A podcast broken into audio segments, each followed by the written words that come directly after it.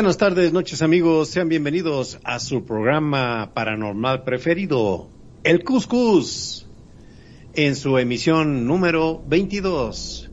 Muchas gracias por estarnos acompañando, a las personas que nos sintonizan y eh, reciban afectuosos saludos aquí de parte de todo el staff.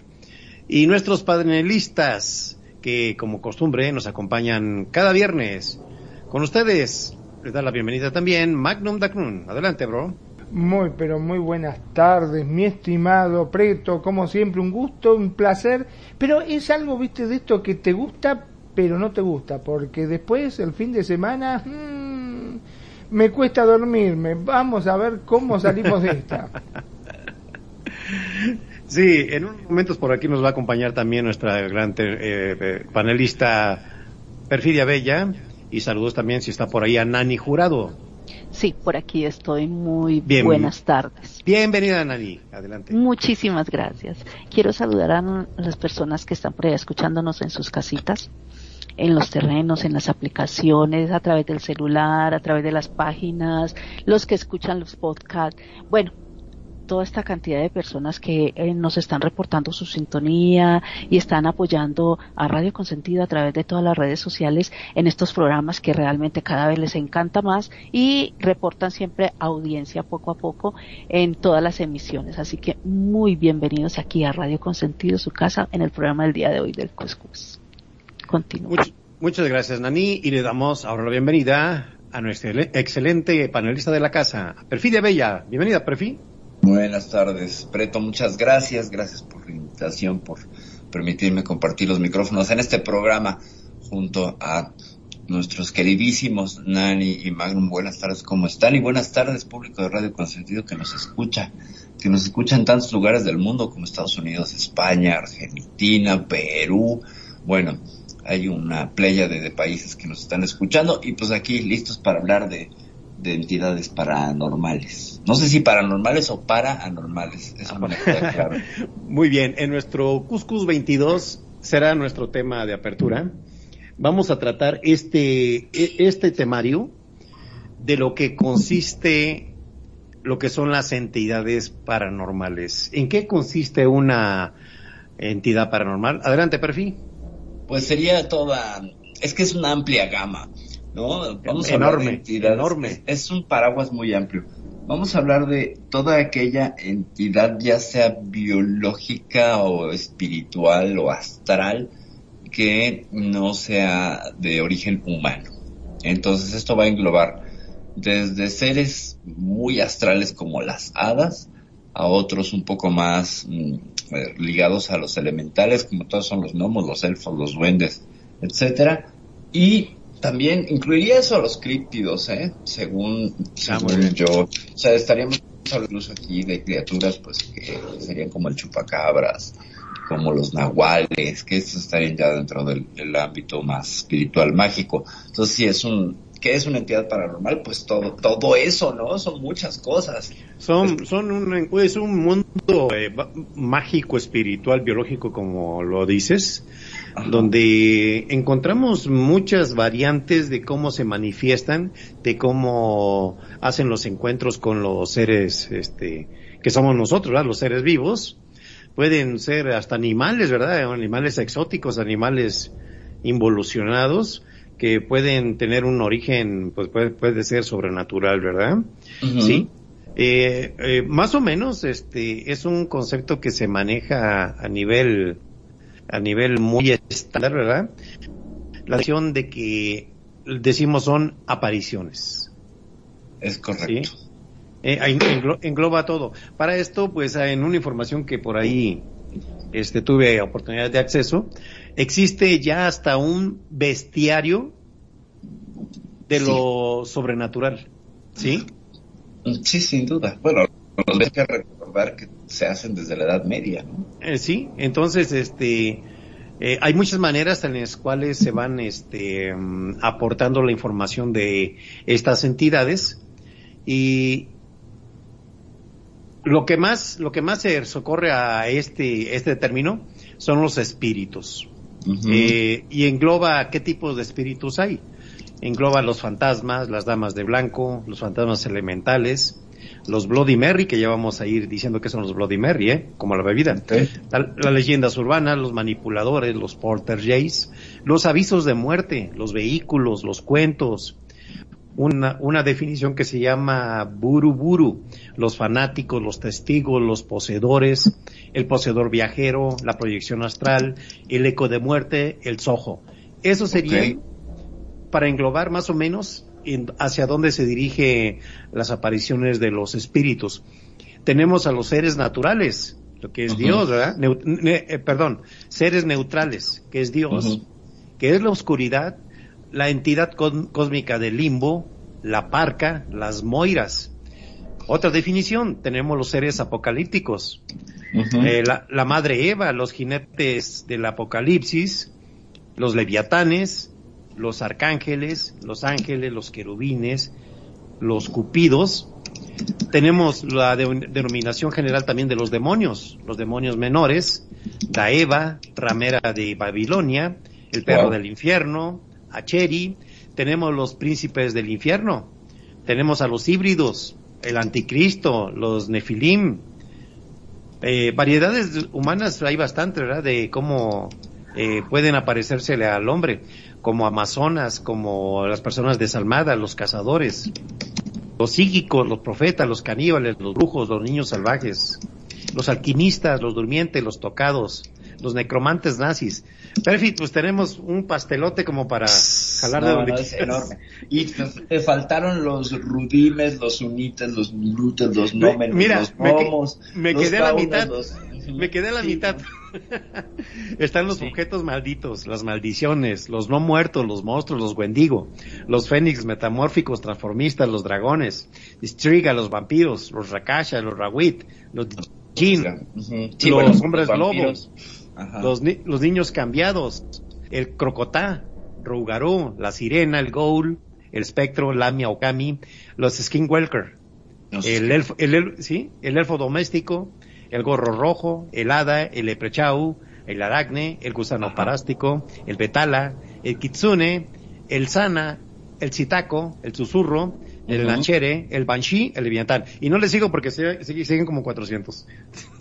Es que es impresionante. A ver, Magno, ¿qué nos puedes compartir de toda esta lista? ¿Cuántos te has encontrado? Eh, gracias a Dios, ninguno, ni me lo quiero. Mira, es más, te, digo, si lo veo, me lo cruzo, me cambio en vereda, paso para el otro lado. No, no, conmigo no jodan. no, es, que es una lista extensísima, extensísima. Pero pues no sé por dónde quieras empezar, es mucho. Bueno, sí, vamos a empezar por los más, este, por las denominaciones más cercanas a nuestras culturas, este, que tenemos a la mano. Que son los duendes, son los no, gnomos, las elfas como eres tú en Second Life, ¿verdad? que puedes darnos mucha información. Y de ahí vamos partiendo, y para esto vamos a hacer una definición muy general de cómo interactúan los espíritus con nosotros aquí en la tierra. Bueno, vamos a definir. Los espíritus son las almas de los seres vivos que se niegan a ir con las parcas una vez muertos. Se esconden aterrorizados del resto hasta que enloquecen y se convierten en monstruos más conocidos. Los espíritus en sus tipos pueden transportarse en menos de un instante a cualquier lugar lejos de su radio de acción. Puede ser en una casa bien conocida, o varios kilómetros a la redonda. ¿Qué poderes tienen? Los incorpóreos.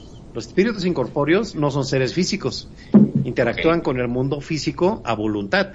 Esto hace posible que puedan hacer cosas como atravesar personas, objetos, sin problemas. Además, pueden ser no pueden ser tocados ni destruidos por armas normales, pero se pueden utilizar algunos objetos de hierro puro o sal para eliminarlos temporalmente, supuestamente aquí la, la lectura, ¿verdad? Existen los poderes de, eh, de, espíritus que manipulan el mundo físico. Estos pueden manipular lo que rodean aparentemente en una forma telequinética. Utilizan la movimiento, ¿verdad?, de las cosas. Incluso pueden causar heridas a los a los humanos o arrojarles cosas, que son los poltergeists, ¿verdad? Bueno, tenemos los poderes que también de, de apariciones, que estos seres son capaces de decidir a quién quieren mostrarse y a quién no. Pueden mostrarse una persona y otros no. ¿Qué opinas de esos conceptos, Perfil? Pues mira, es que, hijo, eso que dijiste, los que arrojan cosas, que serían los famosos espíritus chocarreros, los que esconden cosas, los que te cambian cosas, los que les encanta, eh, pues, trolearte, todo lo que serían los, los famosísimos eh, duendes, los diablillos, los diablillos familiares. Los de casa, los que te esconden las cosas. Englobados, y esos pequeños que tenían que la sombra y con la parálisis del sueño, etcétera. Es amplísimo el menú, es amplísimo, pero bueno, con, con los elementales que ya los habíamos medio tocado. Sí. Serían, pues, toda esta, esta, este mundo faérico que viene mucho de la mitología nórdica, donde estaríamos hablando de hadas, duendes, gnomos, enanos y elfos, ¿no? Muy bien. Y Fíjate que son, tienen una escala evolutiva. Se supone que los más eh, involucionados en esta escala serían los rudines que mencioné hace un ratillo. Tienen dos centímetros de altura. No tienen conciencia y trabajan para que las plantas florezcan. No sé si ah, sabías qué bonito, eso. Qué bonito, no, fíjate que no. Alguna vez vi uno de esos en Elven Forest. Fíjate. Eh, sí, son como un poquito los, no sé si viste, bueno, esa sería la siguiente categoría. estos no tienen conciencia y pasan un tiempo en el mundo terrenal y luego se van al mundo espiritual. Eh, los que siguen que son los unites, eh, no sé si viste la princesa Mononoke. No. Eh, la princesa Mononoke es una película buenísima, estudio Ghibli, donde aparecen los Kodamas, que son estos seres, estas entidades de la del bosque que son protectores. Y tienen ah, conciencia, se juntan en pareja y trabajan para que crezcan los hongos y los animales. Ah, Luego vienen los minutes, no sé si lo sabías, eso, los conocías. Estos miden dos, dos, ah, bueno, los anteriores miden 5 centímetros, los que siguen miden de 1 a 2 pulgadas, que sería pues como 8 centímetros, estos minutes, y estos ya están más, más evolucionados andan en pareja, tienen conciencia, pero son comandados por las hadas. Obedecen a las hadas, serían como sus siervos y no se encargan de una tarea en, específico de hacer crecer, sino lo que las hadas les pidan. Luego, pues vienen ya todos los nómenes, ¿no? que serían los gnomos y los enanos.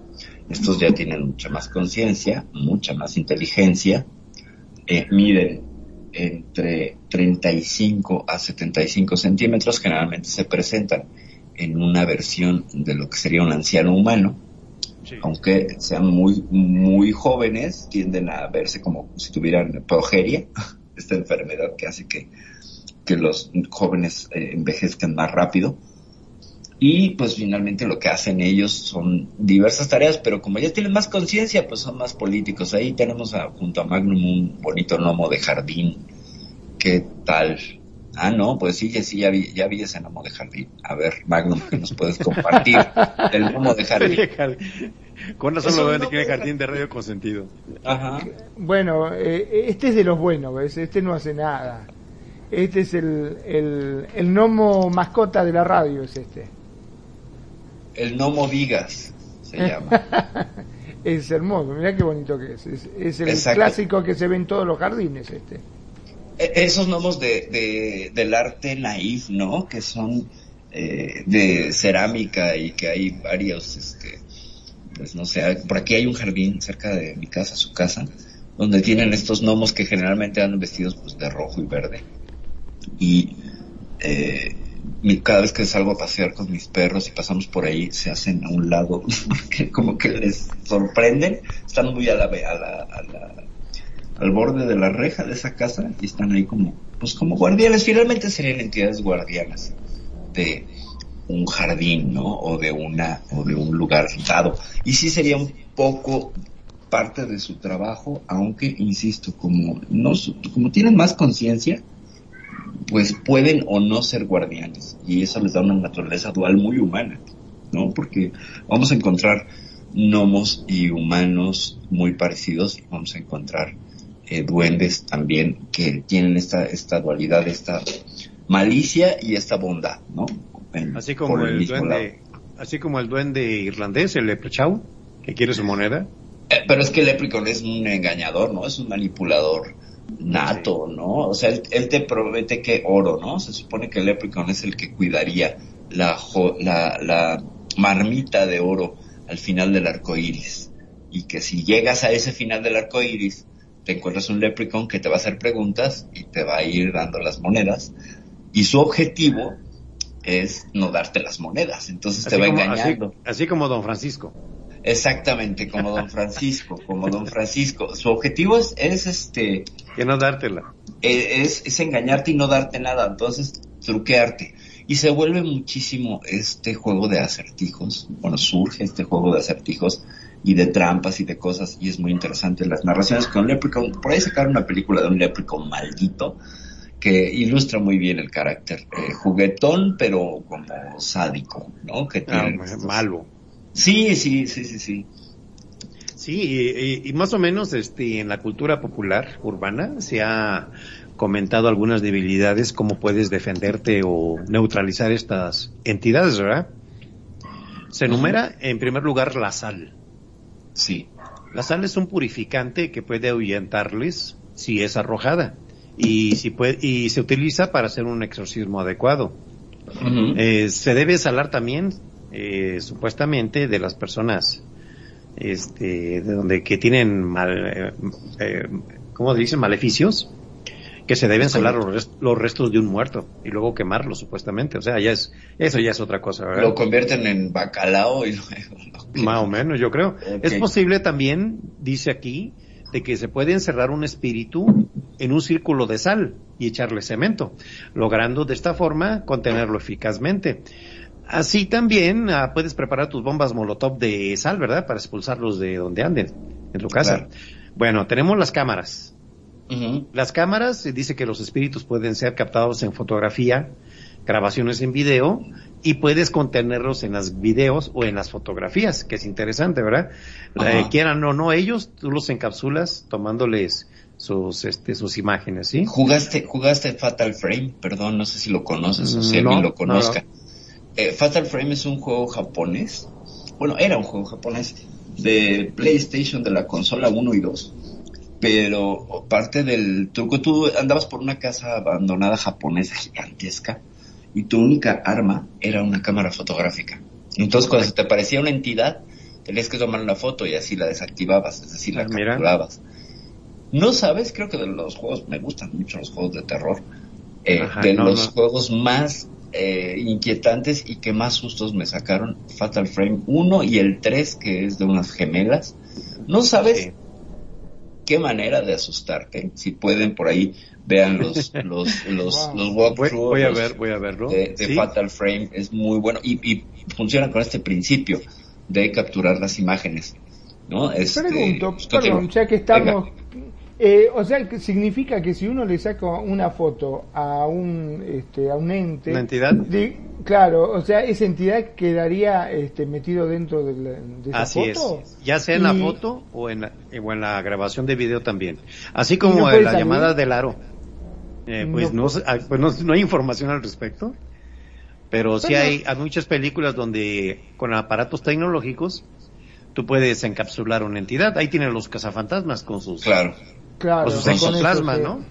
Su Sí, captador ahora, de ectoplasma. necesitamos, Otra de las necesitamos una cosas que- de Nani. Me quedé pensando en una, eh, ya que estamos, ¿no? Eh, Sí.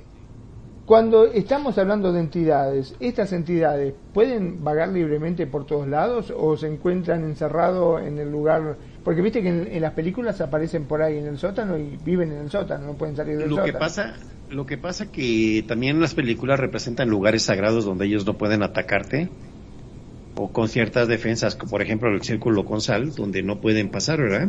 Y está supuestamente a salvo, pero estamos hablando de todos estos temas que choca la ciencia. La ciencia te va a decir no es cierto, ¿verdad? No, pero por ejemplo la, la arquitectura, y ahí tendría que ver incluso cosas del Feng Shui, que bueno, tengo mis asegúnes con el Feng Shui, pero si te fijas muchas construcciones, sobre todo que provienen de influencia europea, sobre todo en Estados Unidos, por ejemplo, las casas que tienen los sótanos, el inframundo, tu casa, primero y segundo piso es eh, este mundo terrenal, y el ático sería como una suerte de cielo. Fíjate qué curioso, cómo las familias tienden a guardar en el ático recuerdos de seres que se fueron, como si fuera el cielo.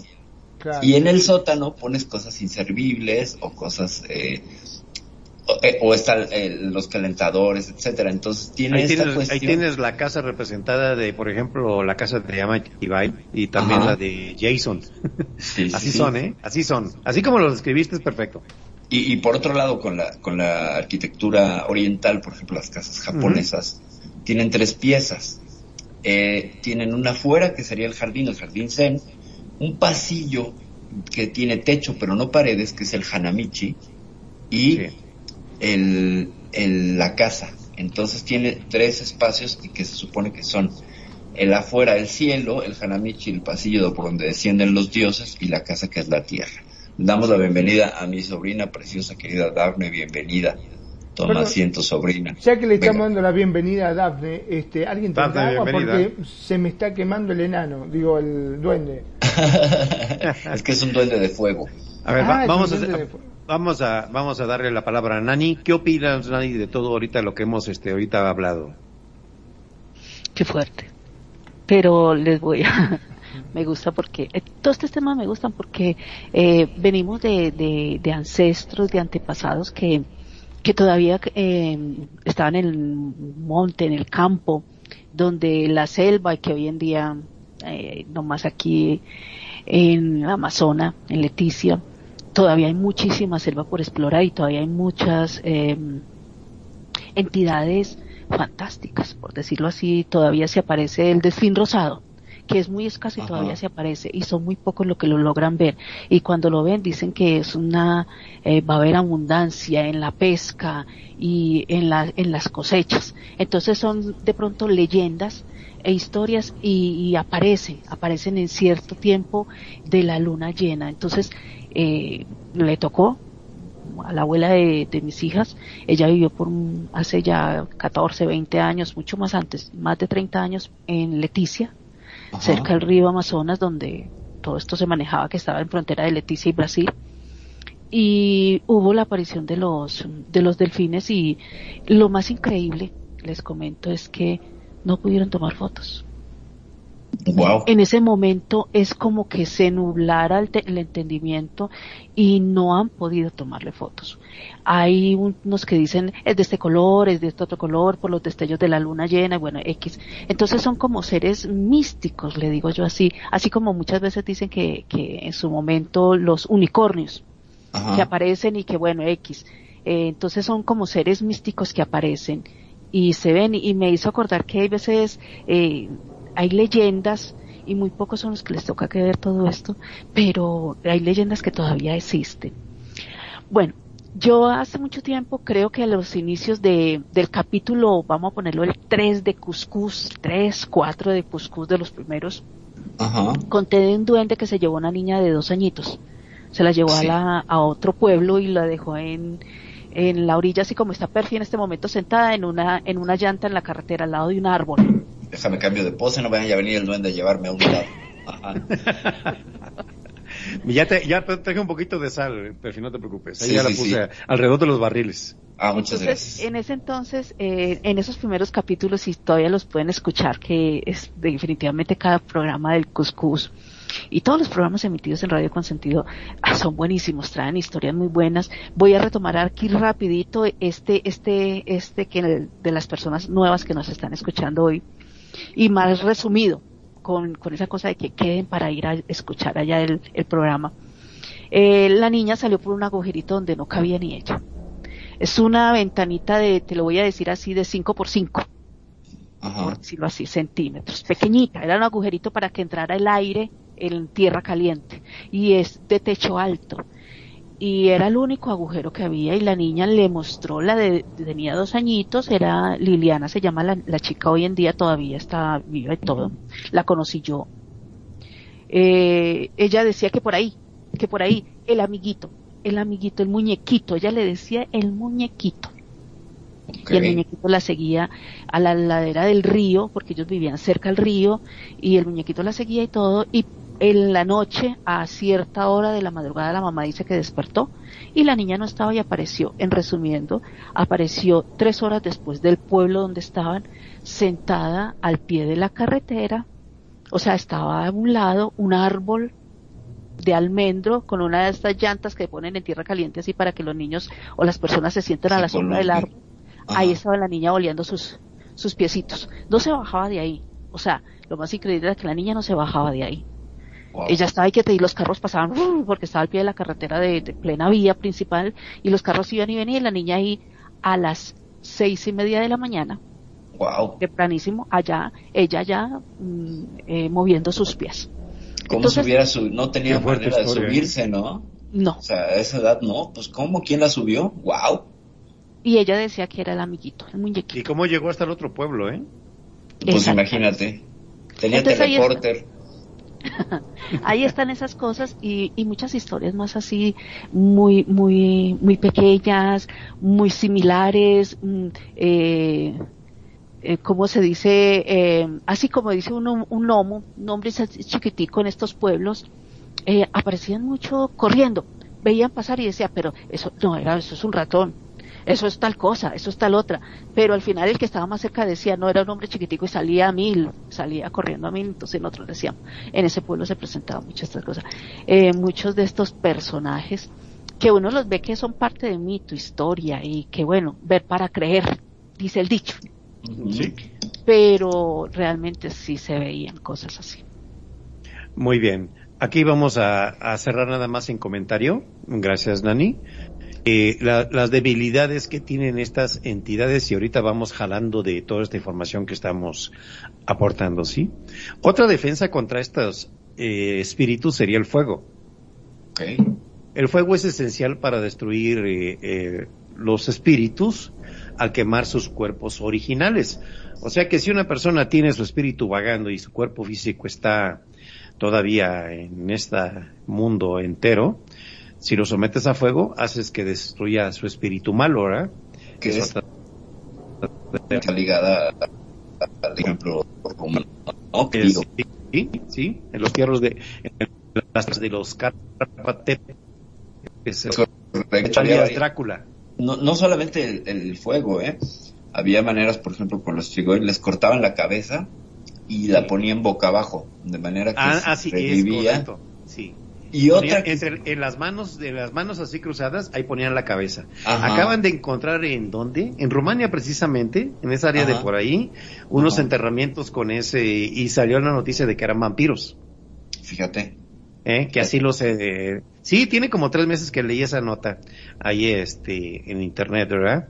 Y Otra- estaba la gente media asustada. Adelante. Otra forma de, de eliminarlos, y es muy interesante esta, era que los enterraban y los llenaban de semillas, de trigo, sorgo, sobre todo de, de sorgo que son más pequeñas.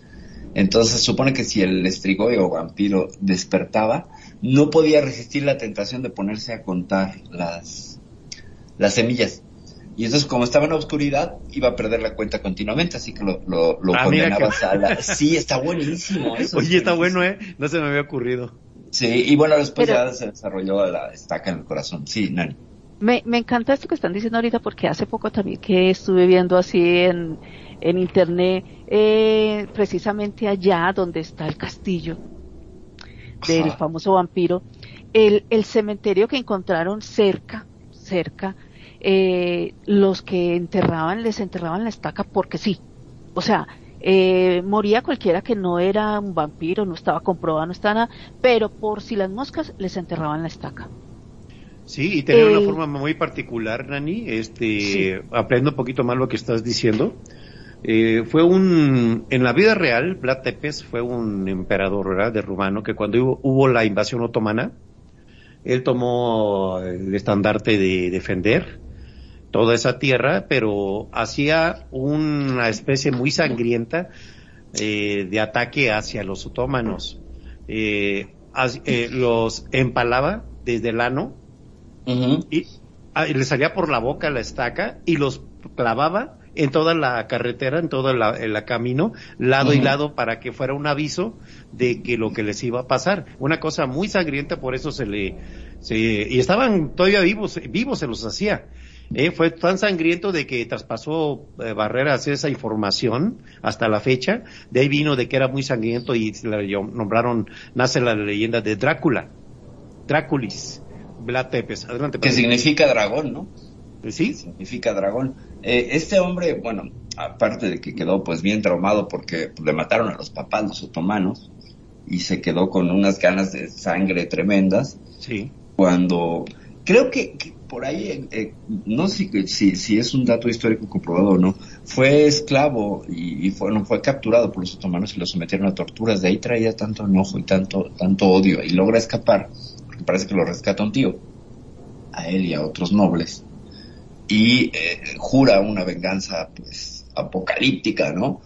Y es ahí cuando se le ocurre esta idea del, del empalamiento, que además no era como te lo cuentan con, eh, con estas postes tan afilados, en realidad no eran tan afilados, sí tenían una punta, pero la idea es que fuera entrando poco a poco por acción de la gravedad. Entonces, es una cosa impresionante. Les ponían brea para que se resbalara, para lubricarlos y vámonos. Entonces, por la misma eh, eh, desesperación de las personas y la gravedad, se iban clavando. No les salía nada más por la boca, les podía salir por el pecho, por el ombligo. Eh, imagínate la tortura y el dolor No, no, no, no, una cosa. por horrible, un- ¿no? la clavícula, etcétera. Sí, sí, sí. Tra- Traspasar todos tus órganos internos, el estómago, el pulmones, hígado. No, no, no, no. Nomás de, había, nomás de imaginarlo, sí, claro. sí, de imaginarlo, qué impresionante. Adelante, Nani. Ya, que me puse por aquí como, como cosa rara que, que siempre me, todo esto que a veces empiezo a leer y todo, entonces les voy a contar así. En el 2013, 2013, fue que encontraron el, el cementerio vampiro en Polonia, Gliwice, donde encontraron más de 17 tumbas decapitados. Eh, encontraron mucha gente inocente, jorobados, enfermedades de la tos, bajitos, altos, eh, niños, jóvenes, bueno, hasta chivos. Los decapitaban y les enterraban las estacas. Entonces fue una de las cosas que uno de los gobernantes en ese entonces dijeron, no queremos tener más secuelas de algún vampiro que se levante en el futuro, como película de terror. El 24 de septiembre del 2013 salió esa noticia y fue retomada eh, en el hallazgo de otro cementerio a kilómetros de, eh, de este mismo en Polonia, al suroeste. De- dentro de las 44. explicaciones, lo que, qué cantidad. Dentro de las explicaciones, pues, antropológicas, médicas y más eh, plausibles que hay con el asunto de, la, de los vampiros, sobre todo en esa zona, son dos. Una, una altísima endogamia, es decir, eh, muchas relaciones incestuosas con hijos que pre, bueno, ponían a, a la- a los, a los hijos, a- los predisponían a sufrir de porfiria, que es esta enfermedad que es una afección de la sangre, que además de que te ves anémico y blanco, eh, hace que tus encías se, se reduzcan, entonces hace que te vean los dientes más grandes. De ahí viene mucho la figura histórica del vampiro, o sea, era gente sumamente blanca y pálida, como si hubiera muerto, con la dentadura que se, se veía más prominente. Entonces de ahí empezaron todos estos, todos estos ritos y parece también que está la historia de pues, ocultar todas esas relaciones bastardas eh, por asuntos de, poder. Entonces tiene, tiene ese origen, no sé si se lo sabían, de los vampiros, con, con la cuestión de, de los incestos, sobre todo que se daban muchísimo en, en esta, en esta, en Europa en los años 1600, 1700. Y, y creo que estamos logrando lo impensable. Está muy calladito Magnum, ya está asustado. ¿Qué nos dices, Magnum? Jodeme con todas las cosas que ustedes están diciendo. ya con el empalamiento solo me dejaron callado. Mierda, voy a abrir la boca yo. Dejate de joder. Te dije, Perfi, que le íbamos a espantar, ya está espantado. Pero más vale. Cuando no hace ruido es que está espantado. sí, no, no, no. De, torturas. ¿No? el potro, el potro, el potro. No, ¿cuál? El potro, el buey de metal, ¿te la sabes esa? A ver. No, no, eh, pero a mí pegame un tiro, olvídate, ¿no? qué empalado ni qué mierda, me mato con la cabeza contra la pared antes que me empale. ¿Qué te pasa? Es el buey de metal de bronce, tiene un nombre, no me acuerdo ahorita, eh, de tiempos de los griegos. ah, que los metían adentro y lo prendían fuego. Lo cosían, exacto, y que al, al creador lo metieron entonces eh, te quedabas encerrado en una posición casi fetal ah, sí lo he visto, y le prendían fuego. El, Lo que se me hace a mí sumamente es que degrada la, la, eh, a, la figura de la persona es que tenía una serie de conductos y de como tubos que hacían que los lamentos sonaran como si hiciera un buey, como si bramara un buey. Entonces tú te podías estar quejando y lo único que se escuchaba afuera eran los, los bramidos de un buey. Qué cosa tan terrible. Qué, mente tan diabólica creó eso, ¿eh? Diabólica. Sí, esa y bueno, y, la, y el águila de sangre de los, de los vikingos, ¿se la saben? Ay, sí, por favor. Yo vi la serie Vikingos. Cuando vi el águila de sangre se me frunció también. Y lo peor del caso es que no podían emitir un sonido. Déjate de joder, porque si no, no entraban al bacala. Ah, exactamente. Tenías que permitir que te sacaran los pulmones y te los estiraran como águilas. Y si te quejabas, no ibas a Valhalla. Pero, pero ¿a qué mente se les ocurre todas estas cosas? Al ser humano se le ocurren cosas tan extremas y bárbaras. Y después nos quejamos de los extraterrestres. Ay, ¿qué nos van a hacer los extraterrestres con todas las cosas que no hacemos nosotros? Dejate de joder. Pues imagínate, nada más que hay uno en nuestras manos lo que le haríamos. Venga. Vamos, vamos a comentar otro punto de neutralización de los seres del inframundo. En este caso, también se pueden controlar a estos seres con magia. Para esto, eh, normalmente, necesitas preparar un objeto. Un objeto de la entidad, que el mundo vivo, o sus restos. Y comenta aquí que cuando son liberados normalmente se enojan mucho, que ellos quieren seguir molestando. Qué curioso, ¿no? A través de la magia les haces un conjuro, así como en la película, bueno, en la serie ahí de las brujas, que tienen su libro y utilizan todo lo que esté a la mano que diga el libro, y así neutralizan un espíritu. ¿sí? De ahí nos brincamos al cumplimiento.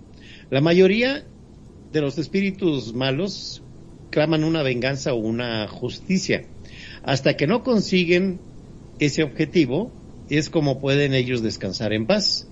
¿Sí? Que son los mentados este, asuntos pendientes por los cuales no pueden irse, ¿verdad? Claro. Bueno, otro, otra forma de defenderse es posicionarse en lugares sagrados. Vamos a decir, una iglesia, un templo, porque supuestamente si ellos eh, se atreven a pisar esos tierras sagrados, los espíritus son destruidos. ¿Sí? Sobre todo los que son espíritus malignos, que esos espíritus malignos hay una variedad, pero sí enorme, ¿verdad? Tenemos los fantasmas, que son los espíritus monstruos más habituales. Eh, no, no poseen ningún poder extra, simplemente son apariciones y son personas que supuestamente fueron enterradas sin recibir funeral alguno. Son las almas que andan penando, ¿verdad? Que no. Las almas errantes, sí, sí, sí. Almas errantes, exactamente. Bueno, de ahí pasamos a las damas de blanco. Eh, que son mujeres que murieron de una forma muy este cruel, ¿verdad? Eh, normalmente en en el albur eh, urbano se dice que eh, pasan, a la- pasan, a- pasan estos eventos de acuerdo a una emoción muy fuerte. Por ejemplo, la más común, descubrir la infideli- infidelidad de sus maridos. Sí. Que en ataques de, de, de locura matan a sus hijos y también se suicidan, que son conocidas también como la llorona. La llorona Sí. o en Japón las janias, ¿no? Ah, sí, las janias, sí, que son estas máscaras de seres cornudos femeninos sí. que eh, generalmente traen una historia de celos detrás, donde Sí. se suicidan o matan a alguien y después son condenadas a, a convertirse en espíritus, pero espíritus guardianes. En, en Japón no, no, no solamente es una condena eh, negativa, también existe esta parte donde por los- tus acciones tienes que pagar en positivo. Oye, se me, se me acaba de ocurrir ahorita con lo que acabas de decir, si hacemos un programa luego de los, los celos paranormales, todo lo que pueden provocar los celos a nivel paranormal. para anormales. Ah, para sí, sí, anormales. Sí, Sí, Bueno. pues sí, es que es una emoción muy ¿Sí? fuerte. Cuando, cuando aparecen estas damas de blanco, normalmente hay muchos este, automovilistas que las recogen en las carreteras, como hemos dicho en varios Ajá. este programas, ¿verdad? Y si no encuentran este los restos de la persona esta que se convirtió en dama de blanco, eh, si los encuentras tienes que llevarlos a las casas donde vivía y dejar que los niños se la lleven. Fíjate nada más, aquí están dando una una solución cuando te encuentra una dama de blanco.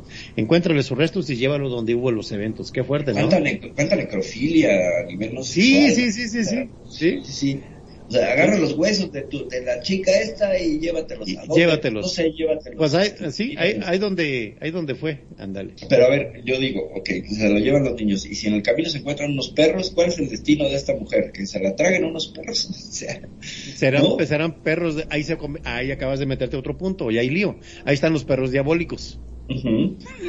Pero Sí. mi pregunta, mi pregunta es, por ejemplo, eh, las que son las novias, vamos a decirlo como damas de blanco, pues, Sí. y, y la que sale del cementerio y se va a buscar el, el, al novio al punto donde ella falleció, pero está enterrada en el cementerio, le hicieron todo el sepelio, le hicieron todo y ella está en el cementerio y sale todas las noches a las, a la, de 6 de la tarde a 11 de la noche sale caminando por todo el, hasta llegar donde fue el punto del, de- del accidente donde ella falleció. Entonces ahí Ujú. cómo hacen para llevarle los, los huesos, si los Claro. huesos están en el cementerio. Claro. Ella está haciendo todo, nuevamente todo su recorrido donde falleció y todo lo demás, porque esa fue la que yo vi.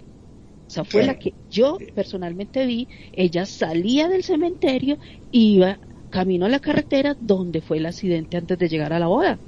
Sí. Lo- Entonces, ¿qué, qué es ahora- lo que están ahora, buscando? ¿cómo es? no? ¿Qué es lo que están buscando? Están buscando la paz porque como fueron descarnados, es lo que pasa con gente que muere en accidentes, ¿no? O sea, un poco lo que te, te retrata la película Ghost, donde te engañan completamente que él sigue persiguiendo al, al- al asaltante, pero en realidad es el fantasma, ¿no? Que es muy buena la, la- la narración cinematográfica, que te sigues con, Patrick Swayze y cuando Sí. voltea se ve a sí mismo en los brazos de Demi Moore muerto y ahí entiendes que ya es un fantasma. Entonces, esta gestalt que queda inconclusa de algunas ánimas lo que buscan es luz, paz y progreso espiritual. O sea, habría que rezarle en el punto de muerte y decirle, en- hacer que se entere que está muerta. Una liberación. Una como- liberación. no, sabes que es que eso ya lo han hecho. Eh, según cuenta la historia y según lo que sea, eh, había cada año los papás y todo hacían una misa, fue el sacerdote, fue toda la. Pero sabes que lo que me estás haciendo caer en cuenta tú en este instante, Que ella sigue recorriendo el mismo camino por ciertas fechas. Es como que alguien que la encuentre y vaya con ella hasta allá y le diga, es que ya no estás. O sea, Exacto. es como eh, encaminarla, llevarla directamente y decirle, es que ya no estás. Yo creo que vamos a comisionar, vamos a comisionar a Nani para que la acompañe. No, ¿Qué te ya estoy lejos, ya estoy lejos. Y si no, si no lo bueno, bueno, que te acompañe Magnum, en que te acompañe Magnum. Otra puede ser que... No lo sé por qué me meten en estas cosas a mí. Faltó alguien, faltó el novio. ¿no? Sí, es A lo que a mejor por dolor, a lo mejor él no está, entonces se requiere que el novio o una, alguien muy cercano al novio Algo- eh, sí. la libere, o bien si el novio se avienta el tiro de casarse con ella. Es que, es que Esa es- Es una y si el novio y si el novio sí está vivo o no está vivo no se sabe. Esa es la cosa. O a lo mejor se murió del susto y se la encontró no y entonces ya se quedó pues para siempre esa esa ese ciclo. Alguien o sea creo que ahí el amor tendría que resolver las cosas. Si ella está buscando algo es casarse. Entonces este deseo es tan fuerte que hay que cumplírselo. Oye, y lo más terrible es que esto no es una historia, un mito, una leyenda, sino No, que todavía es real. Es Sí, real y lo viví real, entonces uno dice, son historias que cuentan y como uno nunca las vivió, pues, pero esto que es real, estamos hablando de algo que es tan real y que hay veces hasta ahora uno va buscando soluciones, que hay gente que de pronto por, por el temor o por el miedo nunca Ajá. encuentra eso en el instante, ¿no? No lo piensa. Claro. Ahora, a ver, eh, lo, lo- aquí hay una, una cuestión de, creo que de mundos. Nosotros desde este mundo terrenal, densificado, tercera dimensión, tenemos la idea de que ella está sufriendo, pero a lo mejor es un acto de amor que ella requiere y que detenerlo, entonces la puede Liberar. condenar a un, a un, no, puede encadenarla a un peor. No solo liberar. Oh, también ¿Me puede ser. explico? Porque Sí.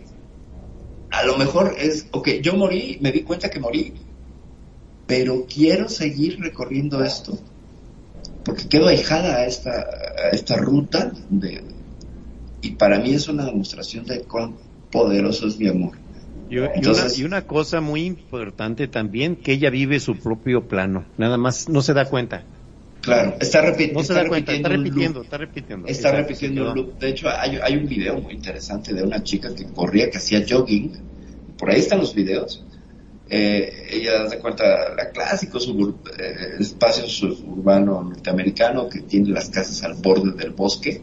Tiene una loma donde tú ves el bosque atrás y ves el, el caminito que sube hacia la población o que te saca de la población. Esta chica subía por ese, era su ruta y muere atropellada por un auto que va bajando, o sea, se la encuentra. Y los videos son de ella corriendo esa misma ruta, una y otra y otra y otra vez. Así, y en horarios, como dice Nani, entonces No, te quedas en un, que bucle.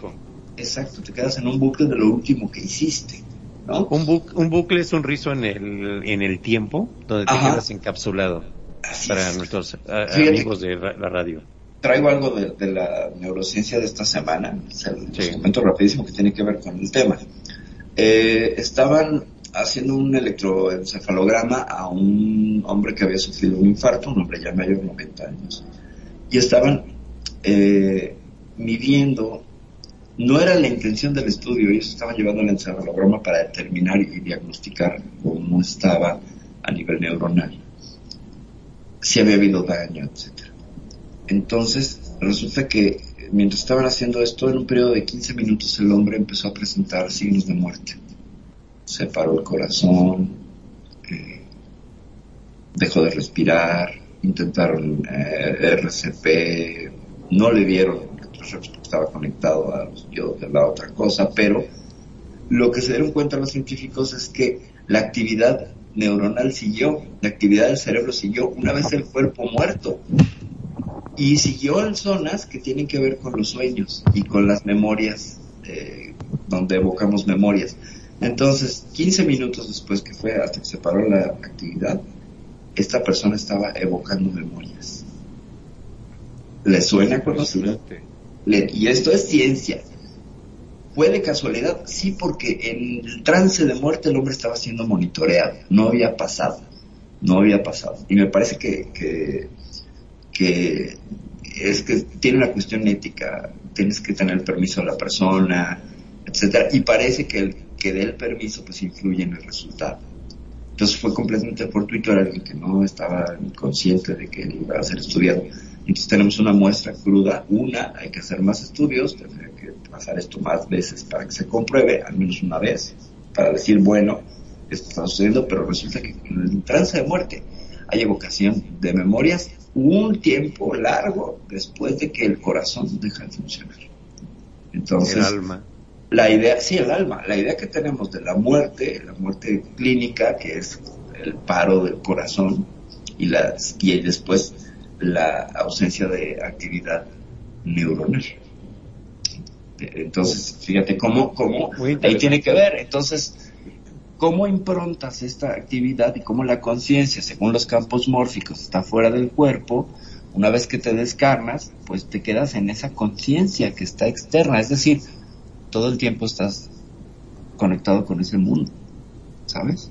Todo el tiempo, porque la conciencia habita ese mundo, entonces esto es un empaque meramente transitorio, meramente transitorio. Muchas gracias, Sobre y Preciosa, por estarnos acompañando aquí en la, en la, en la estación. Bienvenida, Daphne. Bueno, vamos aquí a apuntar también los fantasmas elementales. Ajá. ¿Eh? Hay espíritus que son capaces de controlar los elementos que causaron su muerte. Vamos a hablar en este caso del agua. Que el agua está entre la gente espiritista, entre la gente de muchas este, eh, corrientes espirituales de varios países, varios, varios, este, varias áreas a nivel mundial, Ajá, reconocen, ajá. reconocen al agua como el vehículo universal para traspasar los planos, ¿eh? Ajá. que es muy interesante. Y aquí vamos a agrupar los elementales del agua, que aparece, aparecen, son las apariciones de personas mojadas de piel gris saliendo del agua, que son, son suficientemente poderosas para ejer- ejercer influencia en el agua donde están ellos, ¿sí? Pudiendo llenar, eh, eh, este, en el, en el área donde estén, pueden ah, hacer efectos de poltergeist, ¿sí? Ok. Y hay información de hechos de estos espíritus que han tenido unos eventos con gente viva, ¿verdad? Y los han visto, las han visto y han tenido encuentros no, no nada agradables, ¿verdad? Eh, con esta gente. Otro tipo de espíritus que se presentan son los Bloody Mary, que como la bebida, Ay, sí quiero saber, sí, sí, sí. que son mujeres bañadas en sangre. Ok. Se dedican a matar, se dedican a arrancar los ojos eh, de todos aquellos que guardan un secreto que mató a alguien, actuando a través de la culpa. eh, la visión propia de sí misma es la defensa. Un espejo las destruye. Esos son los Bloody Mary, ¿eh? O- o- am- hay que apuntar esa, está buena. Ok, sí, está buena. Es que un poco como Carrie, ¿no? Carrie acaba Sí, como Carrie, sí. Aunque ella está en, vi- en vida, pero después se supone que obtiene sus poderes. ¡Wow! No me la sabía. Sí, yo No cuando lo leí me llamó la atención y dije, oh, bueno, ¿y dónde está el apio, no? No, no, no es bebida, no seas tonto. Exactamente. Y este, así lo denominan eh, en Estados Unidos, no sabía, fíjate. Oh, Sí. bueno, esa no me la sabía. Bueno, mm, tenemos en general las leyendas urban- urbanas que ustedes todo conocen, ¿verdad? Hay muchas este, apariciones que en cada pueblito, así como tiene la amabilidad Nani de compartirnos, eh, hay una cultura muy ancestral de cada pueblo donde vivimos en Latinoamérica, Ajá. hablando de Latinoamérica, donde de voz de los abuelos, bisabuelos y todos se van traspasando en los pueblitos pequeños las leyendas. Cada eh, localidad tiene su leyenda muy particular, ¿verdad? ¿Eh? ¿Qué nos puedes platicar de eso? Al- Ahí donde estás, que vives en el DF, perfil que está lleno de leyendas, cada zona de México. Híjole. Acá hay una cantidad enorme, enorme, enorme. Aquí enorme. hay leyendas, bueno, pues qué te puedo decir, el famoso callejón del aguacate aquí en Coyoacán, ¿no? Donde se supone que pues un niño fue ahorcado por un militar y entonces se escuchan las risas y las quejas del niño y etcétera. Está también la leyenda de la sequía en el, en el centro, ¿no? Donde se supone que una mujer Sí. fue decapa- este, decapitada, pues se aparece. La Llorona en toda la periferia o hacia el sur, hacia Xochimilco, hay pues un montón de cosas. La planchada, la casa de la colonia La Roma, quemada, la casa sí. negra. Esa casa negra yo trabajaba por ahí y en realidad pues más bien es una casa llena de ocupas y cosas, pero sí tiene una vibra ahí medio siniestra y medio fea. La colonia Roma está llena de leyendas también. Es una colonia que tiene una arquitectura del porfiriato, o sea, de influencia francesa y algunas casas son, son bellísimas, pero con el temblor del 85 muchas se vinieron abajo y pues quedaron algunas historias todavía ahí truculentas. En Coyoacán también hay una casa de cultura que Ah, tiene Coyoacán, muy un buenísimo. coronel que te marcha enfrente de la oficina y da cuatro o cinco pasos, gira, da cuatro o cinco pasos, gira, nunca lo ves, pero escuchas cómo va marchando y luego sube por la escalera y ya sabes que hace estos dos eh, zapatazos de descanso, así le hace y se pone a marchar y luego se pone a marchar alrededor de toda una oficina donde lleva la administración de esta casa y ahí anda. no a todos, pero se les llega a aparecer. ¿Qué más hay acá en la Ciudad de México? Pues muchas leyendas con las costureras en, que fallecieron ahí en Ah, como no, Juárez. 86. Sí, es correcto. Y eh, Era, cuando, eran muchas, ¿no? Eran como, como ¿cuánto? ¿400? Más o menos, ¿no? más o menos 400. Te puedo compartir una experiencia de aquellos años. Porque Adelante. Tenía como 17. Eh, no, como 15. Mm, me sumé a brigadas de protección civil para pues apoyar y ayudar. Entonces contábamos con, un automóvil. Mis amigos tenían auto, entonces eso nos ayudó muchísimo. Y nos dieron a la tarea, pues fuimos al lugar político más, más coherente que se nos ocurrió, que era la delegación, y ahí repartían, había diferentes tareas. Y tomamos la de llevar alimentos. Entonces nos dijeron, estos alimentos hay que llevarlos a Preservando, que es el centro, casi el centro de la ciudad, y estábamos repartiendo leche, leche Carnation que viene en estos botes. Sí. Y venía, venía con, con- con mis compañeros y veníamos repartiendo los botes de leche en un camellón donde la gente ya se había puesto casas de campaña improvisadas y cosas eh, pues, para pasar la noche, gente que había perdido sus, sus hogares y todo. Y había una, estábamos repartiendo, entonces llegábamos a, a la casita de campo buenos días, ¿no? Muy de mañana. Eh, traemos leche, sí, sí, déjeme dos, ¿no? Déjeme tres, así, entonces íbamos repartiendo y de pronto estaba una señora parada al frente de una, generalmente la gente estaba metida era muy temprano, pero estaba una señora parada muy, muy siniestra, ¿sabes? Como gris la señora se veía con un rostro así súper, Wow. Súper triste, entonces pues me tocó acercarme y luego ya me alcanzaron mis, mis dos compañeros que iban. Y buenos días señora, este, leche, que no sé qué, se voltea y me se la mirada al piso y dice, sí, dos por favor para mis hijos. Y entonces a mí no me tocó, le tocó a, a uno de mis amigos y le dice, ¿se los doy a usted? Y dice, no, están allá dentro de la casita. ¿Se los das? No hay problema, despiértelos. Y entonces va mi amigo, abre, era una casita de campaña, abre y los va a entregar, se agacha y, y lo escucho que dice, ay no mames, que es una expresión muy mexicana. Muy mexicana. O- Y- ¿Es de asombro? ¿Es de...? y deja las, tira las latas y me dice, vámonos, vámonos, vámonos, vámonos, vámonos. Y entonces yo, ¿qué, de qué, por qué, que no sé qué? Entonces lo que recuerdo es cómo me van jalando y me dicen, corriendo. Y resulta que los niños estaban muertos dentro de la, de la casita. Wow. Estaban lastrados. Y la señora estaba en este shock de muerte. No es muy paranormal la historia, pero sí es de contacto con la muerte. Yo no los vi. Eh, pero sí la expresión de mi amigo y lo que me transmitió sí fue así como 10, 8 metros todavía. Eh, no, Qué, más cerca. qué- qué impresión, ¿eh? Sí, Qué- no, qué fuertísimo, susto, qué susto. No, no, no, no. Qué tristeza. Sí, sí, es una historia de las, de las que más me el Imagínate una madre ver a sus hijos así, ¿cómo no va a entrar en shock?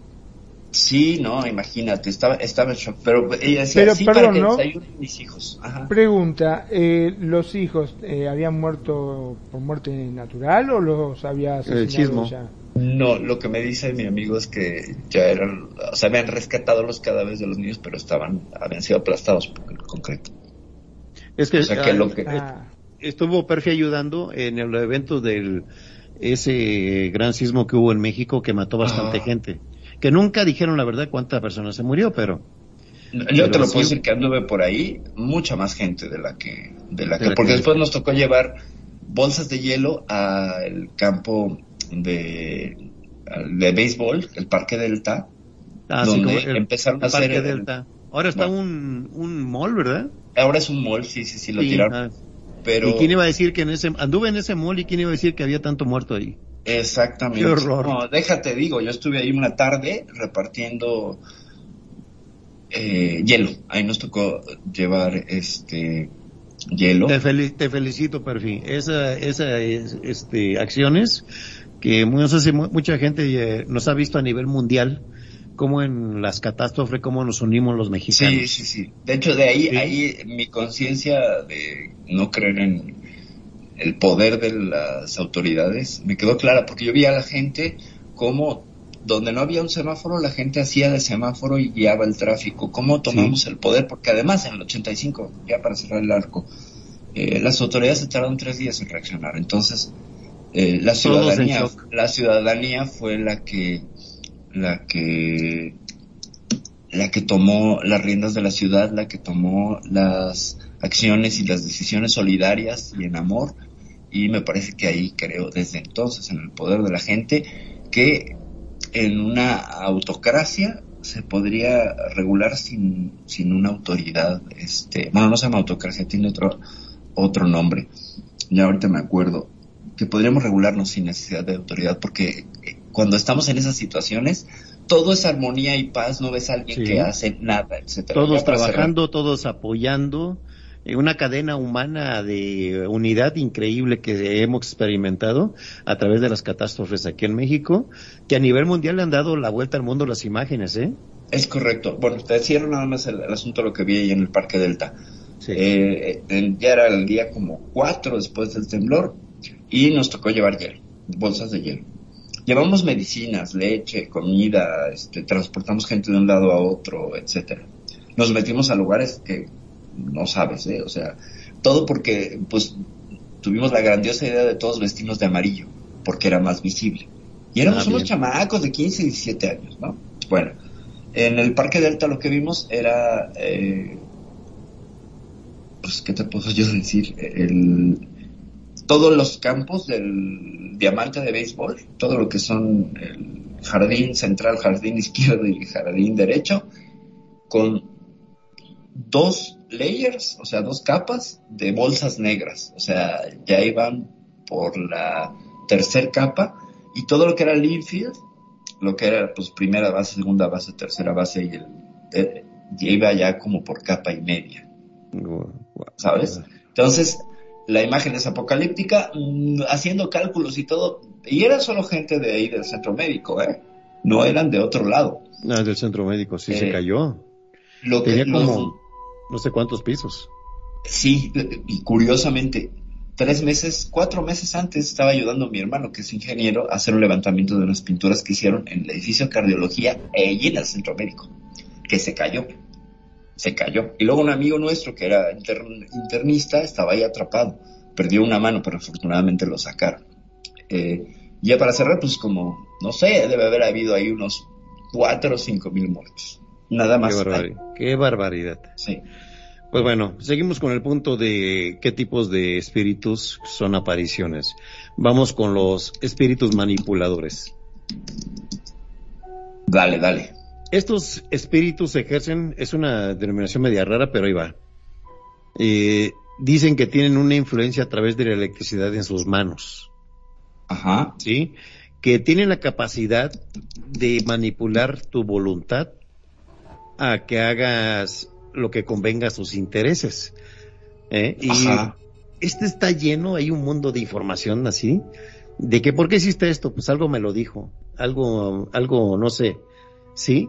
Y ahí donde cae en la cuenta uno de que a veces tenemos las voces interiores que son buenas o, son malas, ¿sí? Entonces, estos espíritus tienen el poder de meter, meterte a que tomes decisiones buenas o malas. Hay que tener cuidado con ciertas ideas que se nos vengan de repente que no sabemos de dónde sacaron. Si apareció esta idea. ¿Sí? ¿Eh? Tanto puede ser una solución para de genio como puede ser una cosa mala o una acción premeditada que la estás pensando que te está diciendo hazla, hazla, hazla y tú te resistes. Eh, en el concepto muy particular de cada quien, yo lo que les sugiero que cuando tengan ese tipo de conflictos, cuando hay duda, mejor no hagas nada. Exacto. ante la duda, no te mueves. Ante la duda, no hagas nada, porque muchas veces estás siendo forzado a hacerlo y no tenemos la capacidad de ver más allá después de la acción. Es correcto. ¿Sí? Tienes que amarrarte y decir no, porque algo me dice que no. La intuición, hacerle caso a la intuición. Tu, intuición, hazle mucho caso. No te vayas con la primera idea que te venga fuerte de que haz esto, haz esto. Puede ser una debilidad, puede ser una pasión, puede ser un robo, puede ser un ataque, puede ser infinidad de cosas. Pero siempre, amigos, cuando tengan una duda de algo que van a hacer, hagan un stop. Hagan un stop y obsérvense nada más lo que están haciendo. Es la mejor defensa para este tipo de espíritus cuando los quieran atacar, ¿verdad? Claro. Magnum, ¿qué opinas de esto, Magnum? No hagas esto, Magnum. No, no, no, este, está bueno eso, ¿eh? está muy bueno el, el hecho Sí. de poder, este, poder discernir que hay algo que no te gusta, porque cuántas veces nos pasa de que hay cosas A que todos nos no, pasa, no- ¿eh? no nos gusta, decimos, "Mm, no sé si hacer esto y como el otro te insiste, dice, bueno, está bien, qué sé yo, le vamos a dar una mano. Sí, tú dale, dale. Y claro, porque uno a veces para no quedar mal con los amigos, ¿viste? Para hacer, qué sé yo, este, alguna travesura, por ejemplo, que cuando éramos chicos, te cuento una, eh, con los compañeros empezaron, había un, un lugar que decían que acá eh, era de centro de detención, en la época de los militares, donde habían este, asesinado a gente y todo eso, y estaba abandonado. Estaba justamente al lado de un colegio. Este, Y yo era chico, estaba en ese colegio y estaba prohibido, inclusive había un alambrado de esto romboidal para que la gente no, no atraviese o no entre a ese predio, ¿no? que estaba todo abandonado. Y nosotros los chicos, este, jugando, descubrimos que había un lugar que estaba abierto el alambrado. O sea que uno podía pasar de la escuela a ese sector. Y empezaron los amigos, dale, vamos, vamos, vamos, vamos a meternos. ¿Y qué vamos a ver si está todo abandonado? No hay nada. Y yo, que soy el más valiente, imagínate, este, negándome. Y decía, no, dale, vamos a meternos. Y yo por dentro, viste, cuando hay algo que te dice, no, no lo hagas, no lo hagas, y yo, bueno, así, todos insisten, no voy a quedar como el, el peor de todos. Y fui. Me- nos metimos, este, justamente de casualidad, eh, había un sótano, no lo vimos, eh, estaba muy deteriorado por el Ajá. tiempo, la madera, y cuando pasamos por ahí se rompió y uno de los chicos casi se cae. De casualidad lo alcancé a manotear, que viste del- de la parte de atrás del, del cuello, quedó colgado Ajá. como si fuese una marioneta. Lo levantamos con los amigos y nos volvimos re asustados, blanco estábamos, pero casi pierde la vida porque no sé qué es lo que habría abajo, ¿viste? Claro. pero ni nos animamos a mirar del susto que nos pegamos, ¿no? Wow. Este, esas son No, sí. esas cosas, viste, que pasan y tenías razón vos. Claro. Este, había algo que me decía que no había que ir, que no había que ir, pero como todos insistían, uno para no quedar mal, Claro. Ahí va. Accede, Ahí va claro. la chamacada. La Exacto. chamacada a meterse en problemas y líos de chamaco. Este es, este es en un tipo de ejemplo de cómo podemos ser manipulados y también podemos ser manipulados por la boca, por la palabra, que es más, más fuerte. ¿sí? ver, Hay que recordar que el 90% de los errores del ser humano es por la boca. Pues sí, también que lo conocemos. ¿eh? pues, Quien domina su boca es un arte. ¿eh? Hay que Sí, tener la frialdad siempre. Cuando estamos planteando algo y se nos viene una idea también, cuidado mucho, mucho cuidado con lo que decimos, a qué nos comprometemos. ¿Sí? Bueno, seguimos al, sigui- al siguiente punto. Venga. Eh, nos vamos con los con los espíritus que ejercen eh, los poltergeists. Ok. Es un espíritu sin forma y provoca todo el sufrimiento que puede a través de tremendos poderes telequinéticos. Ujú. Puede estar ligado a alguna casa que sea que tenga algún nexo sobrenatural y este tienen que ser eh, expulsados por una combinación de componentes agregados a distintos puntos de la casa y maneras de defenderse, ¿verdad? Con la lista que vimos hace un rato. Pero eh, estamos, no estamos aquí dando so- soluciones de los fantasmas, simplemente pasamos la información como más o menos puede ayudarle a nuestro público y les mandamos un afectuoso saludo a todos que nos están escuchando en el país que estén, de parte de Magnum, de Nani, de Perfi, su servidor pretoriano, que estamos muy contentos que tengamos una muy buena audiencia y sea de interés los temas que tratamos aquí, ¿verdad? Muy es bien. correcto. Es correcto. Tenemos, tenemos ahí todos los, los nombres de las personas que nos están siguiendo. A Luz Vela Lucerito, muchos saludos. A Sari Mujic, besos y abrazos. A Jenny Roque Villagómez también, besos y abrazos a ambas. A Bárbara Lunae Gil, besos. Bárbara, también a Yantani, Bárbara, saludos, Bárbara. A Geo Schneider también. Un Geo, saludo. Geo. Un saludo, claro. A Nelly Day, a Nelly Day, por Nelly favor. Day, hasta España, por favor, se está hablando con nosotros. A Ifara, Skydancer. Y Fara también, y Fara, y Fara, un abrazo, bro. Es, Aranza. es el publicitario número uno de los eventos de Second Life y Fara. Un abrazo, Qué maravilla. A Aranza Cromwell. Y Aranza, a- como no, a. Masikin Harker Murrieta. Sería Muchas gracias por seguirnos. En este momento, y bueno, por supuesto, a Dafne que nos está escuchando. Dafne. A Dafne que nos está escuchando, claro que sí. Y a todos aquellos que pues no nombramos porque igual no se manifestaron, pero de todas maneras mandamos un saludo y un abrazo. Continúa, pero- Y a todos los fantasmistas que nos están escuchando también. Bienvenidos. Así es, a todo, exactamente, a todas las entidades Que paranormales. son los habitantes del Cuscus. Exactamente, a toda la fauna que habita el Cuscus, nada más. Bueno, este, tranquilos que tenemos sal. Bueno, vamos con los espíritus que dan avisos de muerte. Claro. Eh, qué, qué difícil, ¿no? Eh, estos espíritus actúan para avisarle a alguien que va a morir o para in- indicar a los vivos cómo liberarlos de la muerte.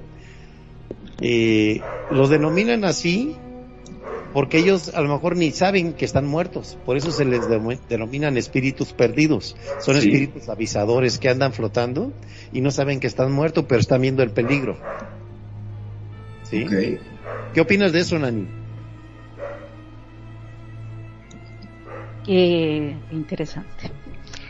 Mira, eh, de esos yo creo que hay muchos y los denominan ángeles, ¿no? Como Ujú. ángeles. Podrían ser como Eh, ángeles, sí, sí, sí. Sí, ¿Son como ángeles? Sí, Son- eh, son mucha gente buenos. lo relacionan con ángel, el ángel de la guarda, el ángel, bueno, el ángel enviado o el o el que te cuida, pues, el que te tu guía espiritual también los denominan muchas veces así, pero también hay son personas, mm, voy a decirlo así, entidades de de personas desencarnadas que que como dijiste, quedan deambulando o o quedan eh, aferradas. Yo digo que es también aferradas a, al cuidado de, de- como la madre a sus hijos, que todavía eh, quiere cuidar sus hijos y todavía no entra en ese, voy a decirlo así, a la luz, el túnel de la luz. Todavía no porque dice, los quiero, quiero ver que todavía los quiero cuidar y hace lo posible y lo imposible y acumula energía para comunicarse. Entonces ahí es donde vienen las manifestaciones o también muchas veces los, eh, los objetos que se mueven, como dijeron ahora los polter, Poltergeist. Poltergeist. Poltergeist. Ujú. Ajá.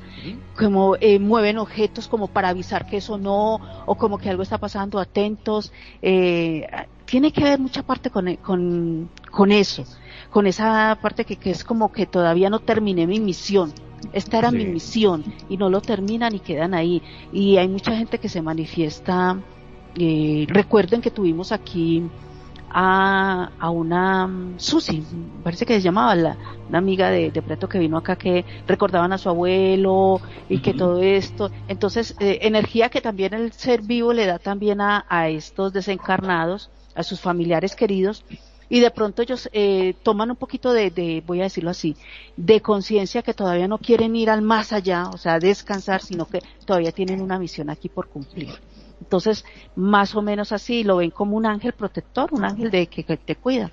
Ahora me queda la inquietud, eh, en los países asiáticos, ustedes ven que los fantasmas, eh, sus apariciones son totalmente muy diferentes, muy fuertes.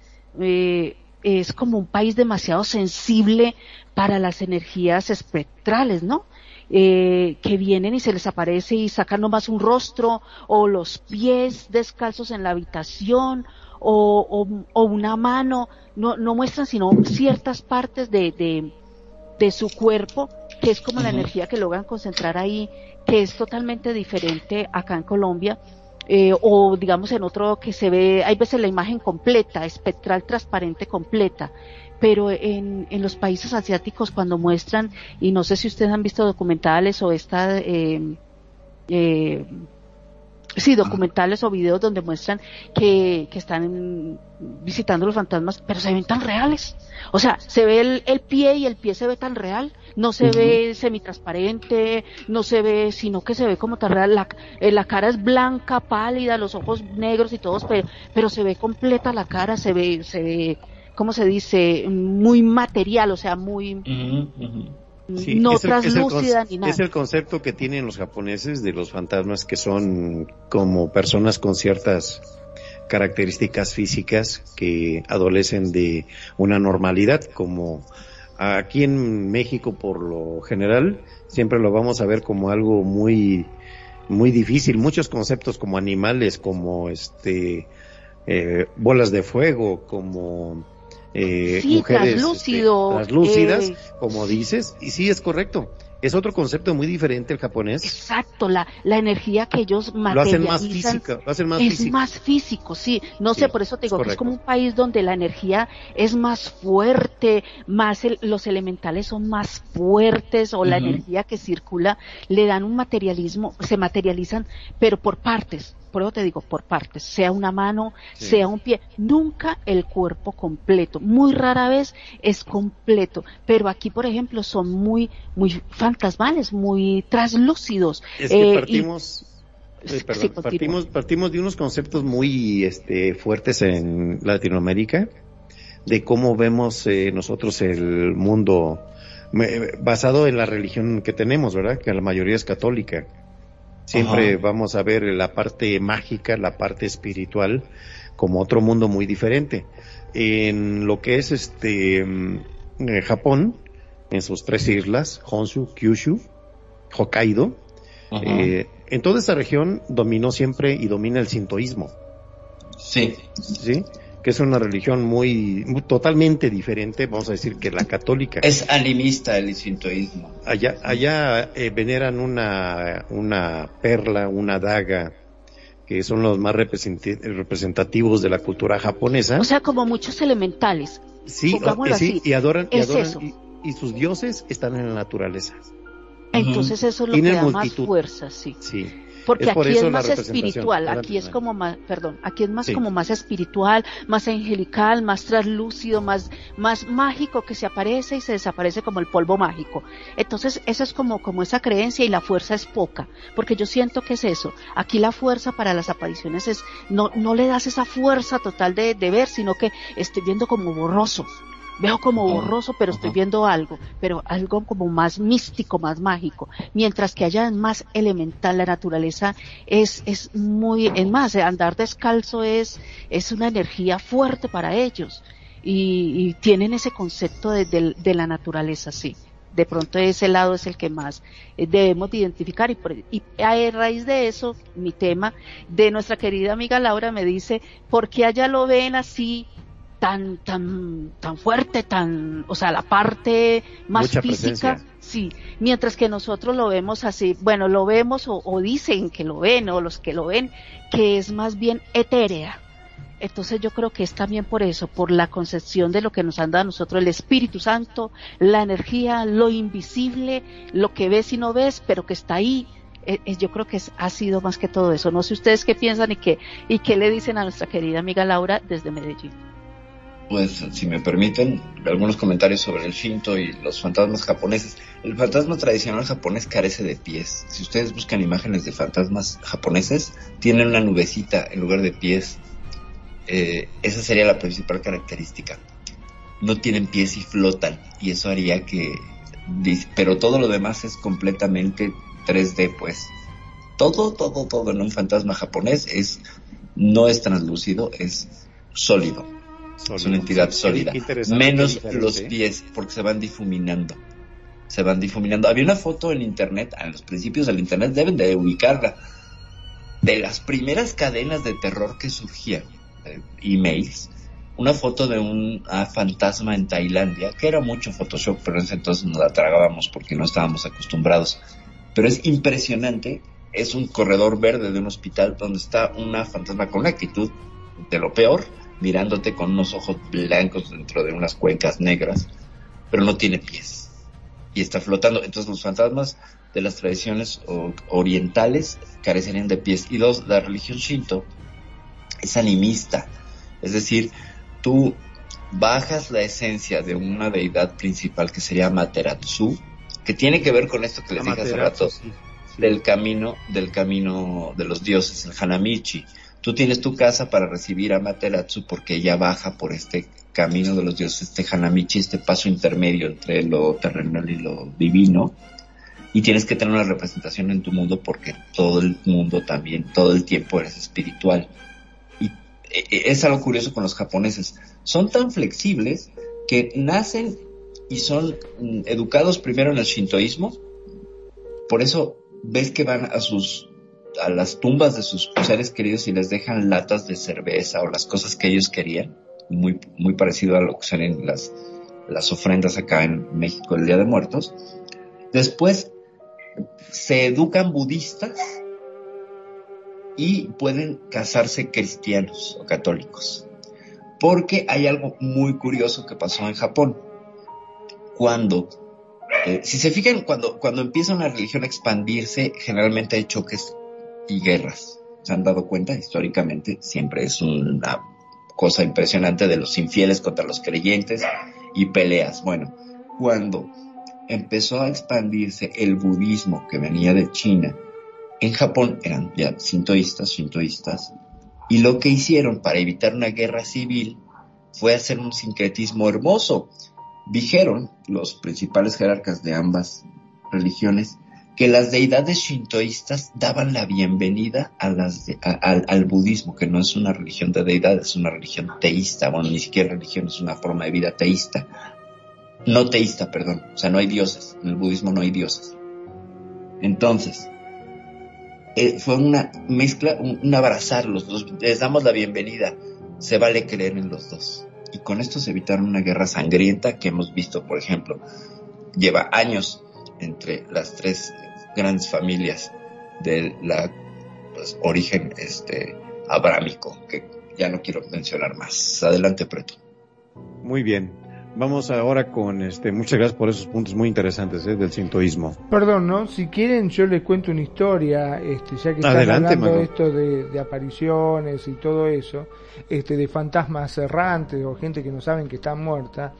Eh, por ejemplo, habían acá en Argentina, ustedes saben que somos muy futboleros. Nos gusta mucho el deporte, lo que es el fútbol. Y habían dos amigos que eran terriblemente futboleros, le encantaba el jugar el fútbol. Y dice, che, qué joda, mirá si alguna vez nos llega a pasar algo. ¿Pensás, dice, que eh, en el cielo o en el infierno, no sé dónde iremos a parar, dice, ¿jugarás fútbol? ¿Qué sé yo? Dice, la verdad que no sé. Dice, bueno, ¿qué te parece si hacemos un trato? Si alguno de los dos muere, que le informe al otro si en el cielo o en el infierno hay fútbol. Bueno, dale, dice, pero ¿cómo hacemos? Y no sé, dice, qué sé yo, cuando estés muerto, dice, ya te vas a dar cuenta, dice, cómo hace para comentarlo. bueno, dale, dale, dice, listo. Pasa el tiempo, resulta que desgraciadamente uno de ellos fallece, muere. Y como a los dos o tres meses está este vago triste que se lleva por la muerte del, amigo, ¿no? Indudablemente, y se le aparece el espíritu de este. Y dice, uy, ¿cómo te va? Dice, qué susto, sos vos. Sí, quédate tranquilo. Dice, no te voy a hacer nada. Simplemente te acordás que nosotros habíamos hecho un trato. Ah, sí, sí, dice, pero, o sea que estás muerto. Sí, sí, estoy muerto. Dice, pero bueno, como quedamos, te vengo a, dar una noticia. Sí, contame. Bueno, en realidad no es una, son dos noticias, una buena y una mala. Ah, bueno, dice, contame, dice, ¿cuál es la buena? Bueno, la buena noticia es que efectivamente en el cielo hay fútbol. ¡Ay, qué alegrón! Che, dice, ¿cuál es la mala? Que estrenás conmigo el domingo, le dice. que alinea. que juegas conmigo el domingo. Sí, pues un fantasma de aviso de muerte, ¿no? Convertido en eh, chiste, Para que vean que sí existe y no es cuento lo que decimos en el Cuscus. Bueno, sí, también los marcianos juegan fútbol. Entonces, ¿cómo no iba a ver? muy bueno, muy bueno, Ahora sí te la sacaste con eso. El único problema es que si pateas la pelota y si sale de tu nube, pues que te regresen el balón va a estar muy difícil. Mm, bueno, continúa. Ok, vámonos sobre los fantasmas de los vehículos. Ok. Hay fantasmas que en un evento de algún accidente se quedan entrampados. Ajá. En el, ¿cómo se llama? En lo que es el vehículo. Así es. Sí, hay muchas historias. Vamos a irnos hasta los años 70. Este, ¿se acuerdan cuando apareció la película del auto? Ah, sí, claro. El auto asesino. Era un demonio, era un demonio el que lo manejaba.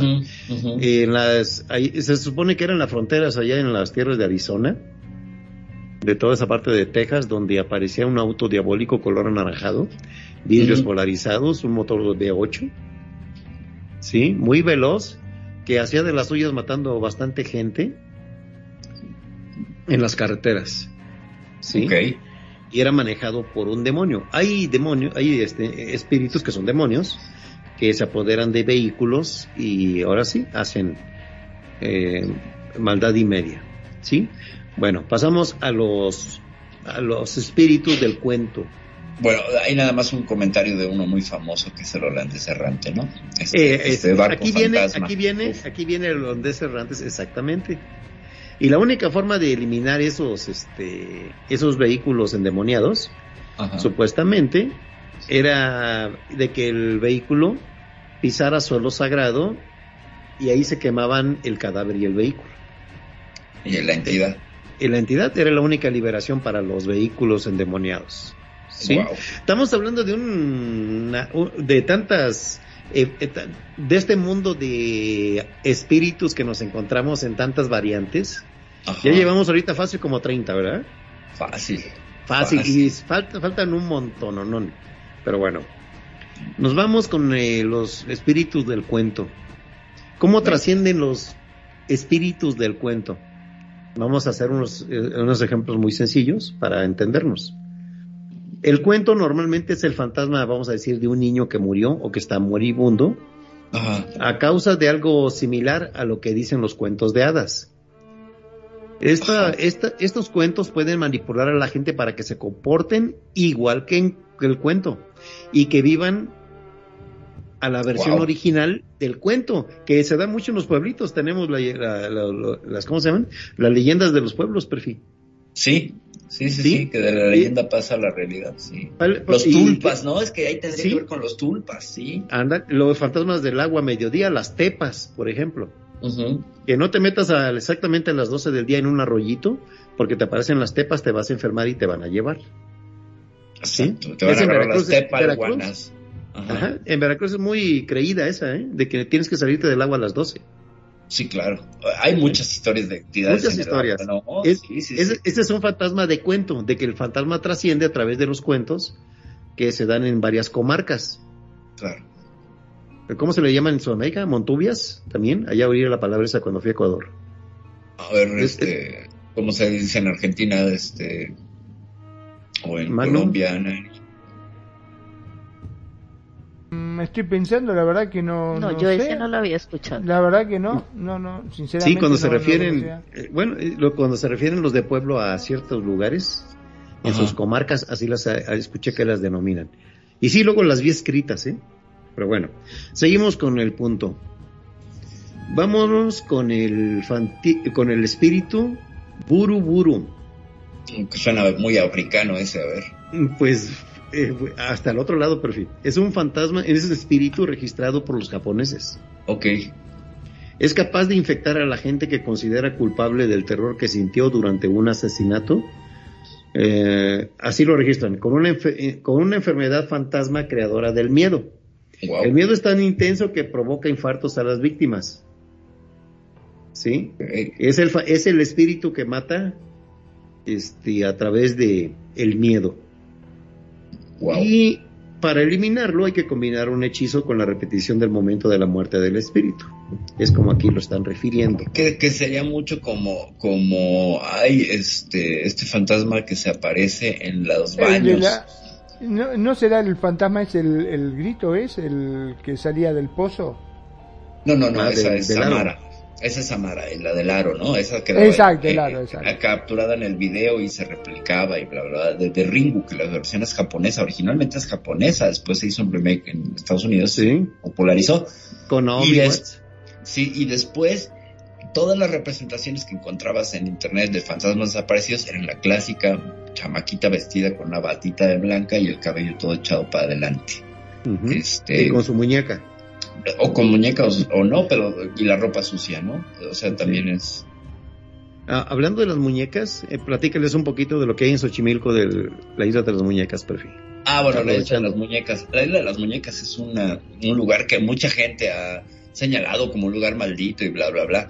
Eh, Xochimilco es una zona de acuíferos donde hay canales que construyeron los aztecas a través de las chinampas. Las chinampas es una construcción eh, que se hace sobre el agua. Con lodo y carrizo vas creando un piso que siempre va a estar alimentado o humectado y hace que el, el suelo sea súper fértil. De hecho, esa es la base del poderío del imperio azteca, las chinampas. Así es, correcto. Eh, son como islas flotantes. Exacto, como islas flotantes. De hecho, toda la ciudad era una isla flotante. Eh, el antiguo lago de Texcoco. Sí, a los, a los aztecas les tocó la peor tierra, los chichimecas y todos los que estaban alrededor no los querían y los fueron empujando hasta que se quedaron con la peor zona, que era el centro, y era pues una, era completamente un lago, entonces se, se dieron a la tarea de construir sobre el lago y a transformar. Pero bueno, entonces completándoles ahí en eh, eh, ¿por qué por qué construían en el agua? Por medio de por, por, por la profecía azteca que venían errantes, como dijo Perfibrios, venían empujando, y encuentran en el lago de Texcoco, en un islote, un águila devorando una serpiente, que era la señal para fundar la, la capital del imperio azteca. Y es por eso que de ahí se derivó la construcción de las chinampas. Se llenó de chinampas todo, eh, toda la Ciudad de México antigua. Era una isla hecha por chinampas. Adelante, perfil, perdón por la eh, interrupción. no, no, no, adelante, dato cultural buenísimo. Bueno, el hecho es que una de estas chinampas, pues, eh, es la isla de las muñecas, donde vivía un señor que se dedicaba a juntar muñecas y a colgarlas de los árboles, según cuenta la leyenda, porque esto ahuyentaba el espíritu de una niña que él vio morir ahogada ahí en Xochimilco y que lo perseguía. Entonces que al poner muñecas, pues el fantasma se distraía con las muñecas. El lugar sí es tétrico porque pues imagínate un montón de árboles con muñecas colgadas, sucias, sin ojos, bla, bla, bla. National Geographic ya hizo la reportaje. Sí, sí, sí, sí. El, el, caso es que no pasa absolutamente nada y en la isla de las muñecas es meramente, ya se ha vuelto un punto turístico que es frecuentemente visitado por, gente de muchos lados. Y sí es tétrico nada más, pero no pasa absolutamente nada. O sea, no hay actividad paranormal, no se mueven las muñecas, no, no, no, solamente bueno, se me tocó, por ver el, me tocó ver el documental de National Geographic y este, iban una chica y dos chicos haciendo el reportaje y lo que sí experimentó la chica fue un, pero fue por el entorno. Este, una angustia, una opresión, una depresión, se puso, se depresionó. Se, deprimió. ¿Por qué? Pues porque si el ambiente es muy tétrico y si tú vas sugestionado y predispuesto, evidentemente, culturalmente traes estos chips y entonces eh, lo crees y esto causa un efecto en ti, claro. Si el lugar es horrible, espantoso. Sí, Está, están llenos, no son muñecas nuevas, son muñecas viejas recogidas de todos lados. Sí y supuestamente cobran vida en la noche. Eh, eh, pero esas son ya las tradiciones así como las tradiciones de, la gente. Lo, lo, que han hecho es que la gente vaya y pone muñecas también, entonces la tradición sigue viva. Bueno, aquí aquí tenemos nuestro buruburu mexicano, que es inducir miedo, sí, para este para conseguir lo que quiere el fantasma. Bueno, pasamos a los fantasmas fanáticos. Ok. Los fanáticos no son de fútbol como dice Magnum, ¿eh? y no va a alinear Magnum tampoco. Ni de, ningún cantante. no, son Army. Bueno, los denominan que son fantasmas de los religiosos. Ok. Que normalmente imitan, imitan la forma de los ángeles. Ajá. ¿Sí? Y logran que la gente castigue unos a otros, cosa que se peleen entre ellos por los pecados. Ok. ¿Sí? Una absolución que le hagas al fantasma de un religioso, eh, una absolución tiende a funcionar para que este, este fantasma, que no es malo, pero sí provoca problemas porque si está con la cosa de los pecados, eh, llegue ya a su destino al cielo. ¿Sí? Bueno, este que viene, es está bueno, mira. Hay fantasmas que son los testigos. Y no los testigos y no de Jehová. Con respeto. Con... Sí, con todo respeto. Bueno, aquí hablamos, este, uno de los sellos del Apocalipsis, en uno de los sellos del Apocalipsis, Estos fantasmas no descansarán hasta haber acabado con el último cazador del mundo, debido a que no pudieron salvarles. Fue necesario un hechizo, solamente con hechizos se puede combatir a este eh, a estos fantasmas. ¿Sí? O sea, como quien dice, son fantasmas de que andan cazando almas, ¿sí? Que no creen y que no quieren ser salvados, ellos intervienen ah, y forzan a la persona que no crea que crea. ¿Sí?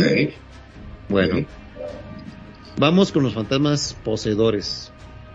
Son espíritus de apariencia de un demonio vaporoso. Este demonio eh, posee a los humanos para vengarse de otras personas. Y ya nada más, estas son las posesiones. ¿Sí? Yo me voy a posesionar, por ejemplo, si fuera fantasma vengativo, de ti, mm. para que a través de tu cuerpo físico, así como dijiste hace un rato de, de la película de Demi Moore, Ajá, ajá. ¿te acuerdas que se, le permitió meterse en Whoopi Goldberg? Ah, sí, claro, sí, sí, sí. ¿Sí? sí, ¿Para qué? Para darle la noticia a, su chica. ¿Eh? O sea, esos son los poseedores. Así es. Que tienen la capacidad de eh, estar en el cuerpo de otra persona y hablar, hablar este, por ella, ¿verdad? Y, manipular sus actos. Exactamente. Bueno, este, este, esta siguiente definición te la dejo a ti porque eres especialista. Venga. Eh, vamos a hablar de la proyección astral de los humanos que no han muerto pero salen de su cuerpo. Adelante, Perfil. Sí, especialista. Tú eres especialista. eh, la proyección astral, bueno, eh, a través del hilo de plata, que es la conexión que tendríamos todos los seres físicos con el alma, con la conciencia. Eh, este hilo de plata se puede estirar todo lo que quieras, es más, tú puedes a través de, primero, trabajo con sueño lúcido, que es decir, que estás soñando pero estás consciente y puedes manipular acciones en el sueño, es una de las primeras etapas de la proyección astral.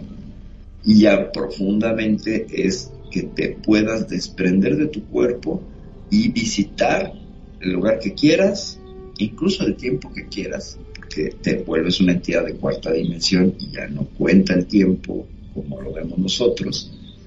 Y tú puedes estirar este hilo de plata lo que quieras siempre y cuando no se rompa. Si se rompe, ya no regresas a la conciencia, te quedas como una suerte de coma. Entonces, se supone que hay entidades que andan tratando de cortarte el hilo de plata. O sea, un viaje astral, una proyección astral, no es un paseo este, dominical, tiene riesgos, tiene muchos riesgos, sobre todo porque en, los, las primeras etapas, cuando estás eh, permitiendo que tu cuerpo se desprenda, eh, accedes a niveles diferentes y a planos astrales donde hay un montón de entidades que están ansiosas de la energía que está saliendo. O sea, tú eres energía, que es como un dulce y estos están deseosos de dulce o están hambrientos. Entonces, hay que tener. ¿Hay fantasmas que se alimentan de tu miedo? Sí, claro. O sea, es que todos estos entidades y estos bichos, en el momento que tú quieres entrar ahí, es como si está en una puerta de un manicomio y te asomas, pues alguien te va a querer jalar, alguien te va a aventar algo, alguien te, ¿sabes? Entonces, el, la proyección y el viaje astral implica también contacto con todas esas entidades, porque vas a pasar por esos planos. No nada más es me desprendo y, ay, mira qué bonito está aquí. No, o sea, de los que he platicado con gente que hace proyección astral, ven cosas horribles, espantosas, y luego se los traen. Sería como la Deep Web. Como la Deep Web, exactamente. Entonces, te requiere de mucha preparación, requiere de, de mucha limpieza, de seguir ciertos rituales, de, por ejemplo, no consumir ciertos alimentos, etcétera, porque densificarían tu, tu cuerpo etéreo, tu proyección etérica. Entonces tienes que, eso es algo para gente que tiene mucha eh, disciplina en ese, en ese campo, ¿no? Sobre Entonces, todo disciplina. Disciplina para no estar eh, sujeto a todas estas cosas. Lo que decías, no hay que tener cuidado con esos pensamientos y esos fantasmas que se meten. Bueno, también están ahí. O sea, toda esa banda, toda esa caterva que hemos platicado, ahí están y están ansiosos de poder Por eso eh, capturar no hay que una La puerta. no hay que tocarles la, puerta. Claro, aunque la, la, proyección astral es un visitante, ¿no? Eh, la cosa es que cuando te los traes es cuando le permites que te tome la mano, que te hable, que te mire. O sea, tú tienes que saber qué bicho es y cómo se va a querer ahijar a ti.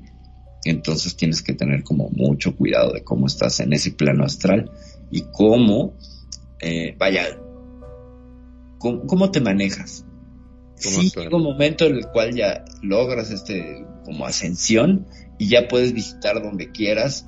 ¿Y, ¿Y qué pasa cuando una persona lo abre por deporte? Pues es que ese es el problema, es como cualquier cosa, ¿no? O sea, si tú vas por puro interés recreativo, pues vas a conllevar una serie de riesgos. No sabes en lo que te metes y no sabes la, cantidad de, cosas que, puedes experimentar. Sobre todo es la, la suerte de alucinaciones que vas a tener posteriores a el regreso al cuerpo, que van a ser imágenes difíciles de sacar de la cabeza. Entonces, sí, ya es complicado. Como quien dice, viste lo que no debías ver. Viste lo que no debías ver y, además pues no lo puedes procesar, ¿no? Mm, Porque no estás listo para ello. Entonces recreativamente pues no se recomienda. Todos tenemos proyecciones astrales, sí. Cuando dormimos nos ha pasado que soñamos que vamos volando. Bueno, esa es una suerte de protoproyección astral de manera inconsciente que tenemos y que eh, el sueño lúcido te permite irla como controlando y tú dices como vuelas, donde vuelas, a donde vuelas pero eh, esta sensación, por ejemplo, de regreso al cuerpo, les ha tocado que sueñan que vuelan y se caen, que es esta unión dendrítica de, las neuronas que se vuelven a conectar y este golpe, se llama reflejo del moro, es esta vuelta al cuerpo súbita, ¿no? Entonces, eh, de por sí es una sensación inquietante, no sé si la han experimentado, pero pues es, no es un juego, el viaje astral no es un juego y se requiere mucha preparación. Muy bien, gracias por el punto, perfil. Ya que estamos, eh, quería hacer una pregunta al respecto, porque está bien que uno, eh, digamos, salga de su cuerpo para poder viajar, ya sea como sea, ¿no? Eh, el, el miedo es si te pueden ocupar tu cuerpo cuando vos no estás. O sea, voy, haces un, un, viaje astral. Voy a hacer un viaje astral, te preparaste, te fuiste, y resulta que cuando vos volvés, te salen diciendo, está ocupado. ¿Qué haces? En teoría, en teoría Magnum, el, el, mientras hay cordón de plata no pueden ocuparte. No pueden tomar tu cuerpo, porque está el cordón de plata vivo. Es una, es una fuerza a la que no pueden, este, no pueden tomar, a menos que fuera una entidad diabólica que fuera y, y, lo puede cortar. Un fantasma poseedor.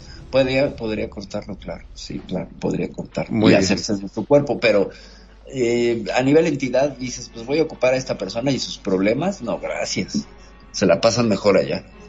Venga. Está bueno eso. Perdón. Vamos con este punto. Sí. Perdón, hago un, un pequeño aporte en que dice Perfil cuando las efigies, hay muchas efigies mentales que nosotros nos creamos y le damos energía. Hay pensamientos que nosotros le damos energía. Cuando uno hace el desdoblamiento astral, muchas veces esas energías se proyectan en ese plano en ese plano astral. Y eso es lo que sientes tú, el temor automáticamente de muchas cosas que están a tu alrededor que tú mismo has creado. Y hay efigies mentales que son esto lo que son eh, eh, entes desencarnadores, o sea, especiales para desencarnar. Tienes que prepararte mucho, tanto con el verbo, con la alimentación, con la respiración y con el verbo. Ya sabes que el verbo es el que crea y el que destruye. Y no tanto el verbo de lo que sale por la boca, sino también de lo que tiene tu mente, el verbo de tu mente. Entonces hay veces hay que prepararse mucho eso. No todo mundo es consciente de hacer un desdoblamiento astral. Todos nos desdoblamos inconscientemente astral, que es lo que soñamos y repetimos muchas veces lo que está en el plano físico, lo repetimos en un plano astral, que es cuando hay veces tenemos un déjà vu astral, que vivimos la misma rutina, el mismo trabajo, hay veces resolvemos hasta nuestro trabajo y las dificultades que tengamos en RL, en ese plano, eh, en este plano tridimensional donde vivimos, eh, tenemos dificultades y como vamos al sueño lo seguimos y lo seguimos reflejando. Esos son eh, em, manifestaciones astrales inconscientes que vos nunca te das cuenta y cuando vuelas y eso, tuve esta sensación, tuve esto. Y cuando logras hacer todo el, el, el proceso, y ojo, lo más importante, tú tienes un guía espiritual que es el que muchas veces te ayuda. O sea, como el guerrero, cuando dicen el guerrero de la luz. en el campo astral es el que te puede ayudar, que puede convertirse o se lo puede reflejar como en un abuelo, en tu abuela, en un familiar que a veces te sientes seguro. O no necesitas ver la presencia, pero sientes esa presencia alrededor como de algo que te está protegiendo. Esos son leyes divinas o como decir dharma energético que tienes a tu favor para poder hacer tu doblamiento astral consciente ir a los lugares que realmente conscientemente tú quieres. A ti te dan el poder de hacer las cosas porque tú te lo mereces y depende de lo que tú quieras investigar, lo que tú quieras ir a ver. No todo se puede ir a ver, no todo se puede violar el libre albedrío astral de las demás personas. Hay que tener en cuenta, por eso la preparación que dice Perfi es muy, muy importante. Continúen. Bueno, aquí vamos en un punto donde define eh, la plática de Nani al principio del programa, supuesto en, el, en la aparición que ella contó en real que sucede eh, en un lugar que ella conoce en Colombia. Eh, vamos a dice aquí la definición que es un eco de muerte. Es un espíritu que revive una y otra vez su muerte en el mismo lugar donde murió. Si su cuerpo es transportado o cambiado de lugar, seguirá reviviendo su muerte en el nuevo lugar. Para que el espíritu descanse hay que llamarle la atención, explicarle que está muerto. Normalmente para que despierte, para, una, para, que se despierte eficazmente, debe hacerlo algún familiar o algún amigo que se lo diga. Es como el caso que nos comentabas. Hay que ver esa entidad y hay que, cuando la vea uno o se le aparezca uno, hay que decirle, ¿sabes qué? Tú ya estás así, bla, bla, bla, a explicarle y a hacerle llegar a la luz. ¿Qué nos puedes eh, ampliar en esta observación? Ya nos habías planteado tú el punto, pero aquí ya viene definido como eco de, e, eco de muerte. Lo que pasa, antes de que Perfi desintervenga, lo que pasa es que no todo el mundo está preparado para eso, ¿no? Y no a todo el mundo se le aparecen estos espíritus que tengan la capacidad o la frialdad, vamos a decirlo así, la sangre fría, de decir, Uno se muere del susto se ve un fantasma. ¿Qué quiere? O, o pasa como en el, en el, en el evento mío, yo iba a lo mío y yo iba a proyectar que iba a recoger a mi hija, o sea, yo no tenía tiempo de mantada, no tuve susto, no tuve temor, tuve curiosidad sí, la curiosidad de lo que estaba viendo, estaba viendo, pero yo no sentí susto. Bueno, te digo, yo no sentí susto, yo no sentí nada. Y, fue un evento como que me pareció extraño, pero seguía lo que iba. Pero no todo el mundo está preparado para eso. Y los que están preparados o los que buscan eso, no a todo el mundo le aparece esta situación para poderla efectuar. Continúa perfil. Pues es que, insisto, hay que estar preparado, ¿no? Hay que estar preparado y no es una experiencia para cualquiera, ahora no cualquiera trae, o sea, todos soñamos y podemos proyectar astralmente, pero no cualquiera puede lograr una proyección astral completa, eh, sí requiere mucho, requiere mucho estudio, de mucha preparación, de meditar, de muchas cosas. Entonces, eh, arriesgarte es como, no sé, querer aventarte en paracaídas, este, sin haber, sin, sin saber doblar el paracaídas, ¿no?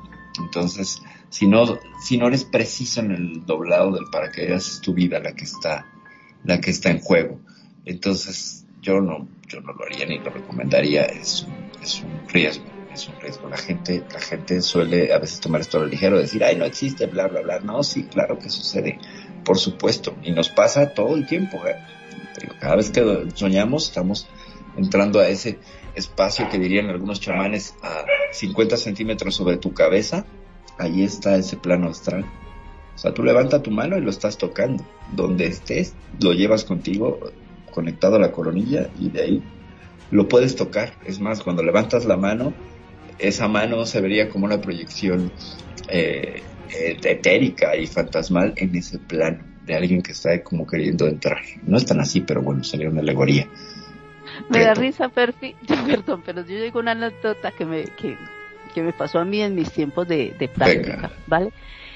Eh, a la edad de, de, 14 años, de 14, 15 años, eh, entré al mundo de, quería conocer todo lo del plano espiritual, bueno, todo lo que era la meditación, el desdoblamiento astral consciente, eh, distinguir todos los puntos cuando estás en el estado de vigilia, de vigilia que vas a pasar de entre el sueño y, y estás escuchando.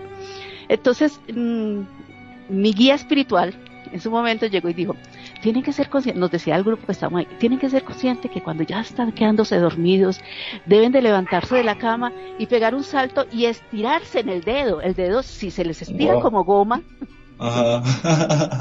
como goma así que se estira como un caucho, están en el astral consciente. Él lo decía así. Recuerdo que, que el guía espiritual tenía como 72 Oh. años. Era una persona muy, que eh, la energía era muy suave, hablaba muy suave, pero a la vez como muy, muy certero. Bueno, era algo que, que nos transmitía mu- mucha serenidad. Entonces nos decían, vamos a hacer la práctica. Entonces cuando yo les digo que yo estaba pendiente de lo que había alrededor, les digo que Ajá, estaba ajá. 15 años, yo estaba pendiente de lo que estaba alrededor, de gente que ya tenía mucho más tiempo que yo, eh, personas, yo era la única menor, la más joven, y todos eran ya adultos. Entonces, cuando menos pensaba, yo sentía la silla de los que estaban alrededor, que se corría así, ¡pum! y brincaban. Ya, yo me podía morir de la risa, yo no era capaz. Porque llegaban Era y yo abría el ojo así.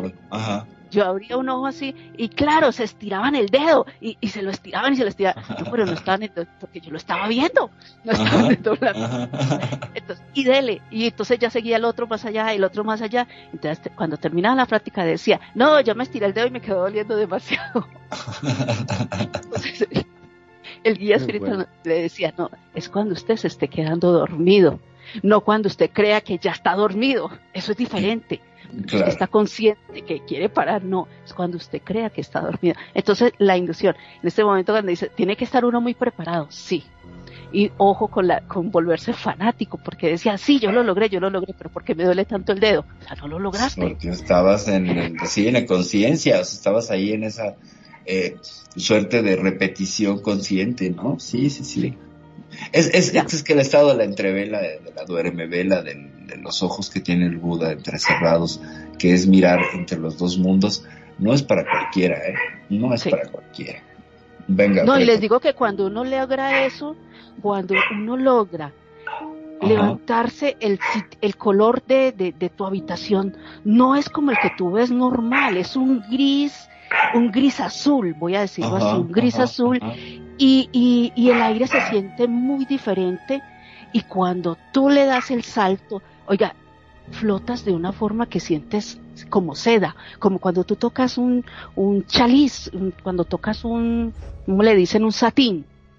Es, es esa sensación de cuando tú tocas un satín, entonces ahí es cuando tú, yo, por ejemplo, cuando yo tuve esa experiencia, yo, tanta fue la sensación y la impresión de que lo logré que me desperté inmediatamente. Y yo, ay, ya, la perdí. lo logré en, en instantes y fue mucho para poder lograrlo ya y durar y hacer lo que, lo que realmente indi- le indicaban a uno.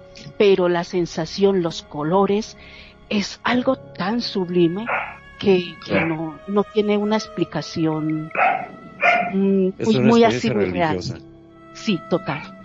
Es algo demasiado etéreo, muy... No, no hay palabras para describir la suavidad total. Muy bien.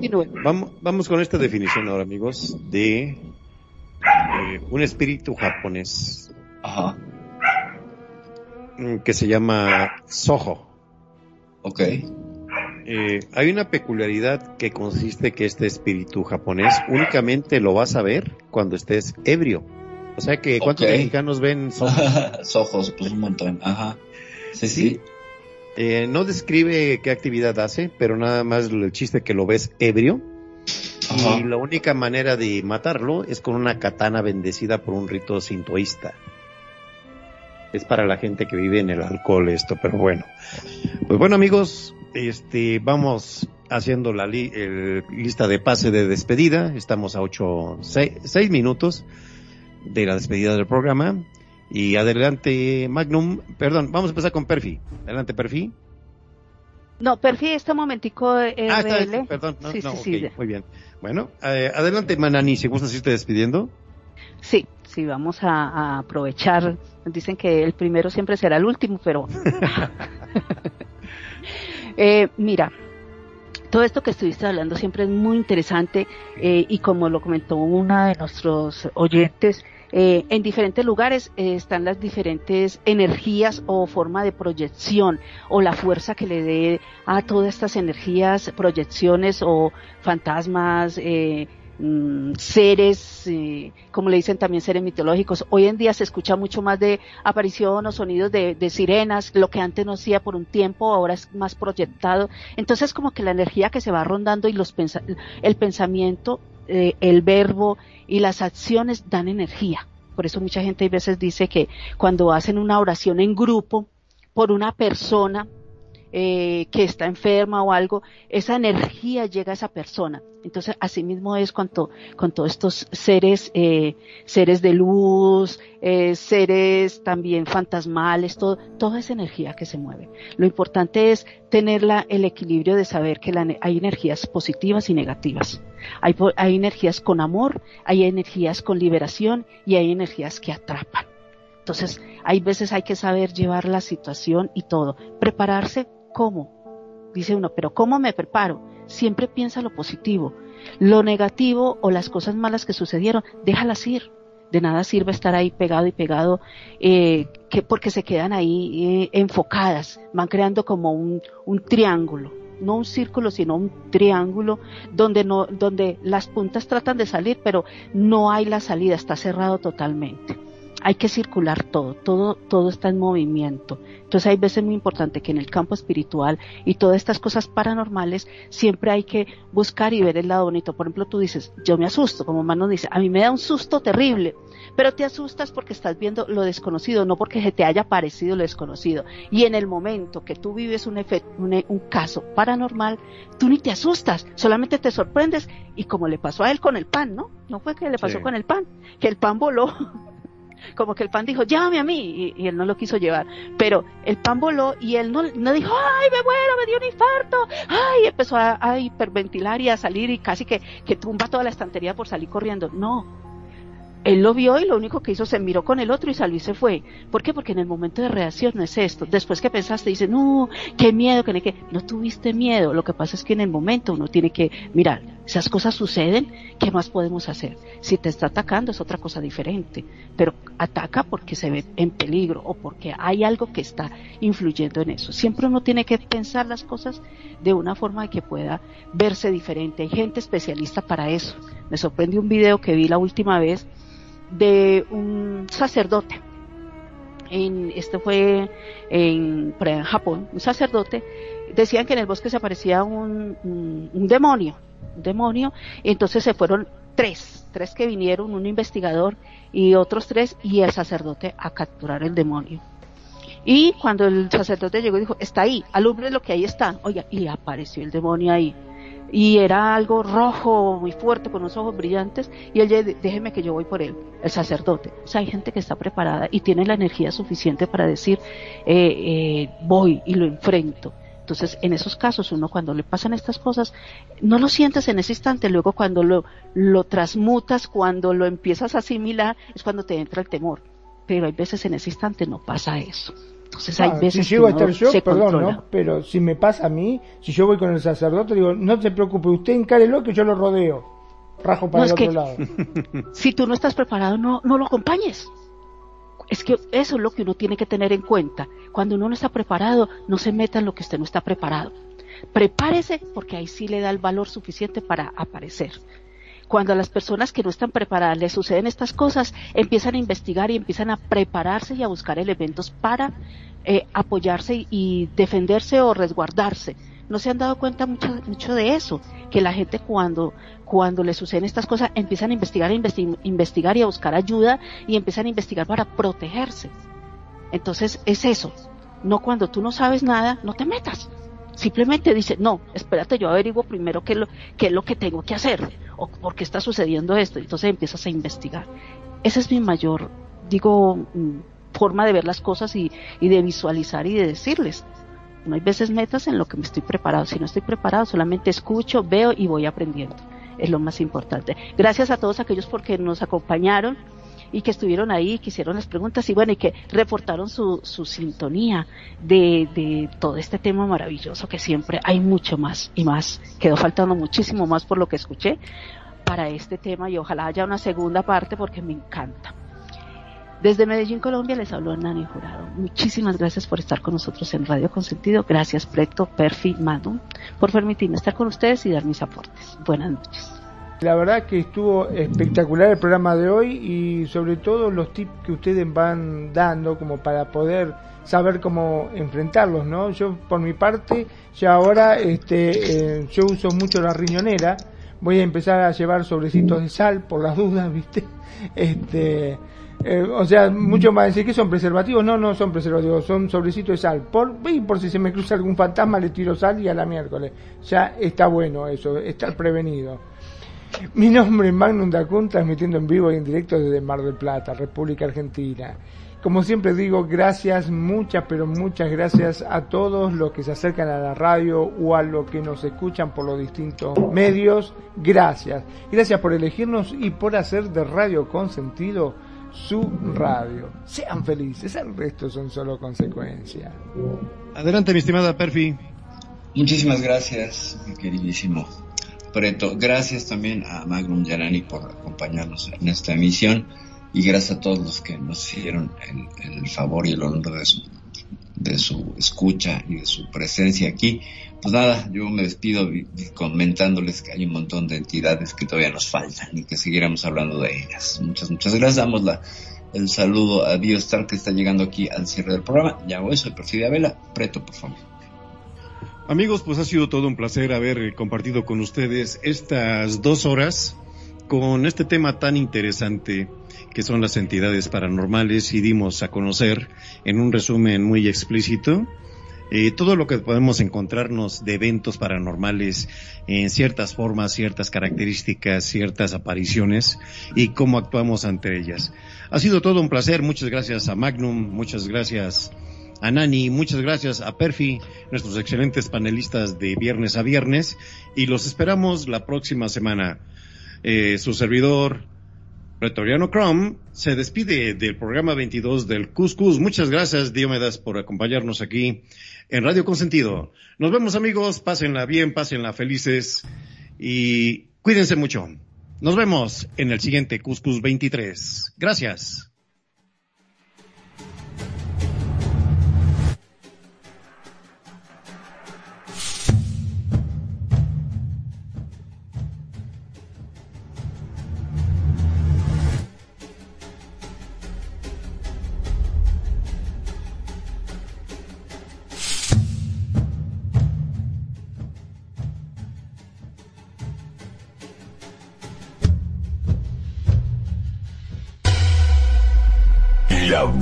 Música.